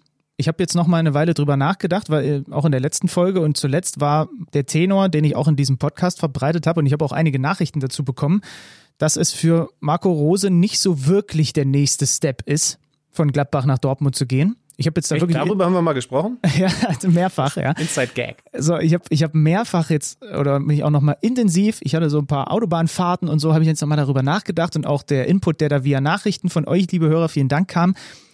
Ich korrigiere das jetzt und äh, glaube, dass das für Rose doch so ist, aber mache die Einschränkung, dass ich es für Spieler weiterhin so sehe, wie es Chris Kramer vor ein paar Wochen gesagt hat, dass es aus Sicht eines Gladbacher Spielers nicht unbedingt der nächste Schritt ist. Aber äh, das wollte ich an dieser Stelle einfach mal machen. Und wenn wir dann schon beim, beim Thema Rose sind, was mich gewundert hat auf dieser sehr bemerkenswerten Gladbacher Pressekonferenz, die wir auch gerade mit Jonas Hofmann thematisiert haben, ist, dass der so klar auf diese Frage, der sie geantwortet hat, dass er keinen Gladbacher mitnehmen wird nach Dortmund. Aber das muss er doch machen, oder? Ja, aber Moment, was, worauf ich hinaus will, klar muss er das vielleicht da an der Stelle machen, aber ist das auch abgesprochen gewesen oder sind bei, ist in Dortmund der eine oder andere vom Stuhl gefallen, weil er sich gedacht hat, okay, naja, ja. den Tyram als Sancho-Ersatz hätten wir schon ganz gerne vielleicht zumindest als Option behalten.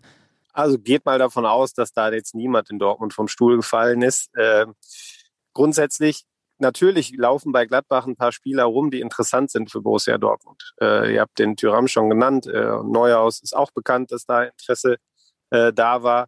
Ähm, da würden mir jetzt auch noch ein, zwei andere Spieler möglicherweise einfallen, die sportlich äh, dem Verein sicher nicht schaden würden. Matthias Ginter ähm, zum Beispiel. Ja, der war schon mal da. Ja, ja. Und der hat sich seitdem enorm entwickelt. Also wirklich ähm, Chapeau, kann ich nur den Hut vorziehen. Habe ich ihm auch schon persönlich gesagt. Der hat wirklich einen, einen riesigen Sprung gemacht.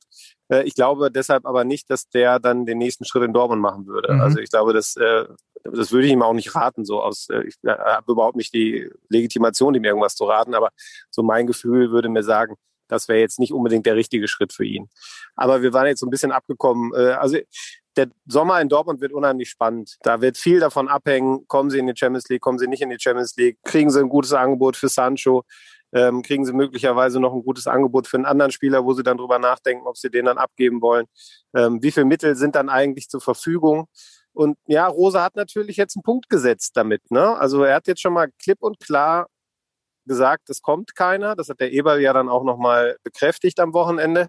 Und ich sage mal, daran muss er sich jetzt auch messen lassen. Mhm. Äh, und da würde ich jetzt auch keine Ausreden gelten lassen, von wegen, ähm, das war vorher schon eingetütet oder so. Also das, äh, hat er so klar formuliert und so klar ausgeschlossen, dass das passiert in diesem Sommer, dass mich das schwer überraschen würde, ja. wenn da jetzt doch noch der ein oder andere Gladbacher käme. Ich glaube, dann wären nicht nur die Gladbacher Fans auf dem Baum, da sitzen sie ja ohnehin schon, ähm, sondern das würde ihm, glaube ich, auch in Dortmund dann auf die Füße fallen. Ja, wird das geklärt. Dergi, ich finde, du, du hast auch, du machst auch eine super Entwicklung. Ja. Also, nee, wollte ich, wollte ich dir auch mal gesagt haben. Aber wir wollen dir hiermit jetzt nicht raten, dann in Zukunft nur noch bei anderen Podcasts zu erscheinen. bleib, bleib uns bitte gewogen. immer doch, immer doch. So, ich, ich glaube, glaub, du musst los, äh, aber hey, ähm, guck ab und zu auf dein Handy, wir rufen dich mal wieder an.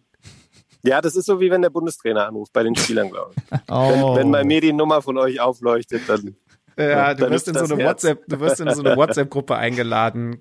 Kicker meets the Zone Kalenderwoche 35 und dann weißt du, es ist endlich wieder soweit. Ja. Ganz, ganz schöner, genau. ganz schöner Charmeur, der Dersch, ne? Stark. Äh, vielen Dank, dass du dir ein bisschen Zeit genommen hast, obwohl du eigentlich heute, glaube ich, frei hast. Äh, und liebe Grüße, bis bald. Bis bald, ihr beiden. Ciao. Der Derschi, der Mattis, dem wir jetzt nicht über das Meisterschaftsrennen geredet haben, aus dem sich die Dortmunder schon vor einigen Wochen verabschiedet haben. Aber was ist denn eigentlich, weil das Thema steht schon noch irgendwie offen, ist Leipzig in der Lage, wirklich ein richtig, richtiges Titelrennen draus zu machen? Zwei Punkte sind es. Oder glaubst du, dass die Bayern sich wieder absetzen werden? Naja, wir wissen es schon relativ zeitnah, ne? Wann ist denn das direkte Duell zwischen beiden? Das kommt ja im April oder so. Ich schaue mal kurz hier nebenbei nach. Wann spiele ich hier? Anfang April, genau. Also es sind mhm. nur noch ähm, eins, zwei, drei, vier, in fünf Spieltagen ist das Topspiel zwischen RB und den Bayern. Das haben sie zu Hause. Sie haben das Hinspiel in München unentschieden gespielt und wir erinnern uns zurück, dass nicht nur Hansi Flick, sondern auch Julian Nagelsmann mit Blick auf die anstehenden Champions League Aufgaben dann sogar ein bisschen passiver gewechselt hatte in diesem Spiel. Das müssen sie ziehen und bis dahin dürfen sie gegen so Teams, oh, sie haben natürlich auch noch, sie haben noch Wolfsburg und Frankfurt bis dahin. Also, ach nee, Wolfsburg im Pokal. Ähm, aber sie haben noch die Frankfurter bis dahin. Ähm, bis dahin dürfen sie nicht straucheln und müssen das mal eben noch managen mit nebenbei Liverpool. Mhm. Aber ey, es ist doch erstmal schön überhaupt, dass Leipzig, was habe ich gestern von dem einen oder anderen gehört, äh, ja, nachdem die Bayern am, am Samstag verloren hatten, du kannst jetzt alles auf Hertha setzen, weil wenn Leipzig die Chance bekommt, dann, dann holen sie nur einen Punkt oder sowas. Nee, die haben das Ding gezogen, souverän gezogen und sind jetzt zwei Punkte dahinter. Ich glaube, bei Wolfsburg und Frankfurt, das sind sieben Punkte, das können wir erstmal ausklammern, ne? Es ist erstmal dieses Eins und Zwei. Aber es ist jetzt genau. tatsächlich ein Rennen. Ja, ganz genau. Aber übrigens zwei Spieltage nach dem Duell haben die Bayern dann den VfL Wolfsburg auswärts zu spielen. Dazwischen Union Berlin gibt auch angenehmere Mannschaften. Also ähm, ja, wenn ich jetzt so drauf schaue, dann habe ich doch ein bisschen Hoffnung aus neutraler Sicht, dass das ein Meisterschaftsrennen gibt. Eigentlich habe ich ja anderes prognostiziert. Ich bin ja eher davon ausgegangen, dass die Bayern den Vorsprung nochmal erhöhen. Glaube ich ehrlich gesagt auch weiterhin. Aber ähm, die Bayern haben den etwas leichteren Mai. Da haben sie Gladbach, Freiburg, Augsburg und Leipzig hat zum Abschluss Dortmund, Wolfsburg, Union. Mhm.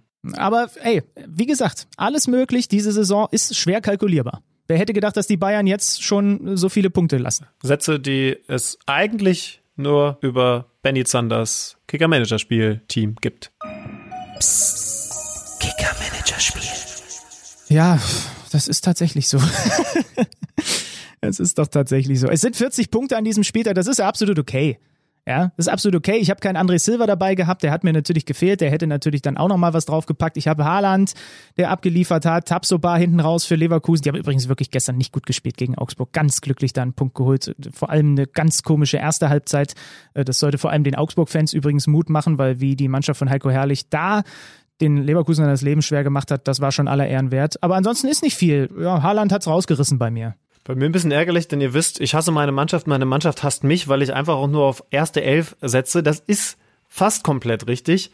Plus eins, weil ich habe eigentlich nur einen einzigen Mittelfeldspieler, bei dem ich ab und zu mal austauschen kann. Grisha Prömmel saß ah. dieses Mal bei mir auf der Bank und holt 13 Punkte. Das heißt also, überhaupt der einzig fähige Ersatzspieler, den ich in meiner verhassten Mannschaft habe, liefert richtig ab und äh, entsprechend, ja, wird zum Beispiel stattdessen draußen lassen. Ob, später kann man immer schlau, schlau quatschen, aber das macht's ja aus. Der hat minus vier Punkte geholt, Grisha Prömmel hat 13 geholt. So bin ich am Ende bei 49 Punkten gelandet und bin damit jetzt auch nicht unglücklich. Ja, du hast vor allem wieder mehr geholt als ich. Das finde ich nicht gut. Ja, aber ist das noch mein Anspruch? Das müssen wir doch hinterfragen. es geht darum, sich weiterzuentwickeln. Ja, ähm, das war's für diese Woche, ne? Ja. Maxi Arnold haben wir schon gesagt, ist nächste Woche unser Gast. Schüttemann, hast du noch was auf deinem Zettel stehen, in deinem Notizbuch? Ist noch irgendwas abzuarbeiten? Ähm, nur letzte Frage, was hast du heute gefrühstückt? Macht's gut. Kicker meets the Zone, der Fußball-Podcast. Präsentiert von Tipico Sportwetten mit Alex Schlüter und Benny Zander.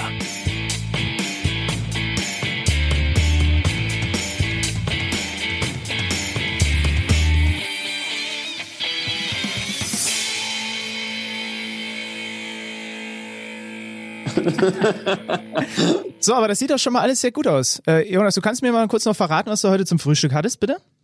Äh, mein Müsli. Äh, wie? Du hast ein eigenes Müsli? Nein. Kommt das auch wieder rein in den Podcast? Ja, das weiß doch niemand. Das kann doch bei euch Fußballer niemand wissen, dass du kannst doch ein eigenes Müsli haben. Äh, das Jonas-Müsli, ne? Besonders geschmackvoll. Ja, ähm, äh, nein, dieses My Müsli, kennst du doch. Ach dieses so. Schoko, dieses, äh, also da gibt's ja verschiedene Geschmäcker, aber ich esse am liebsten Schoko-Banane.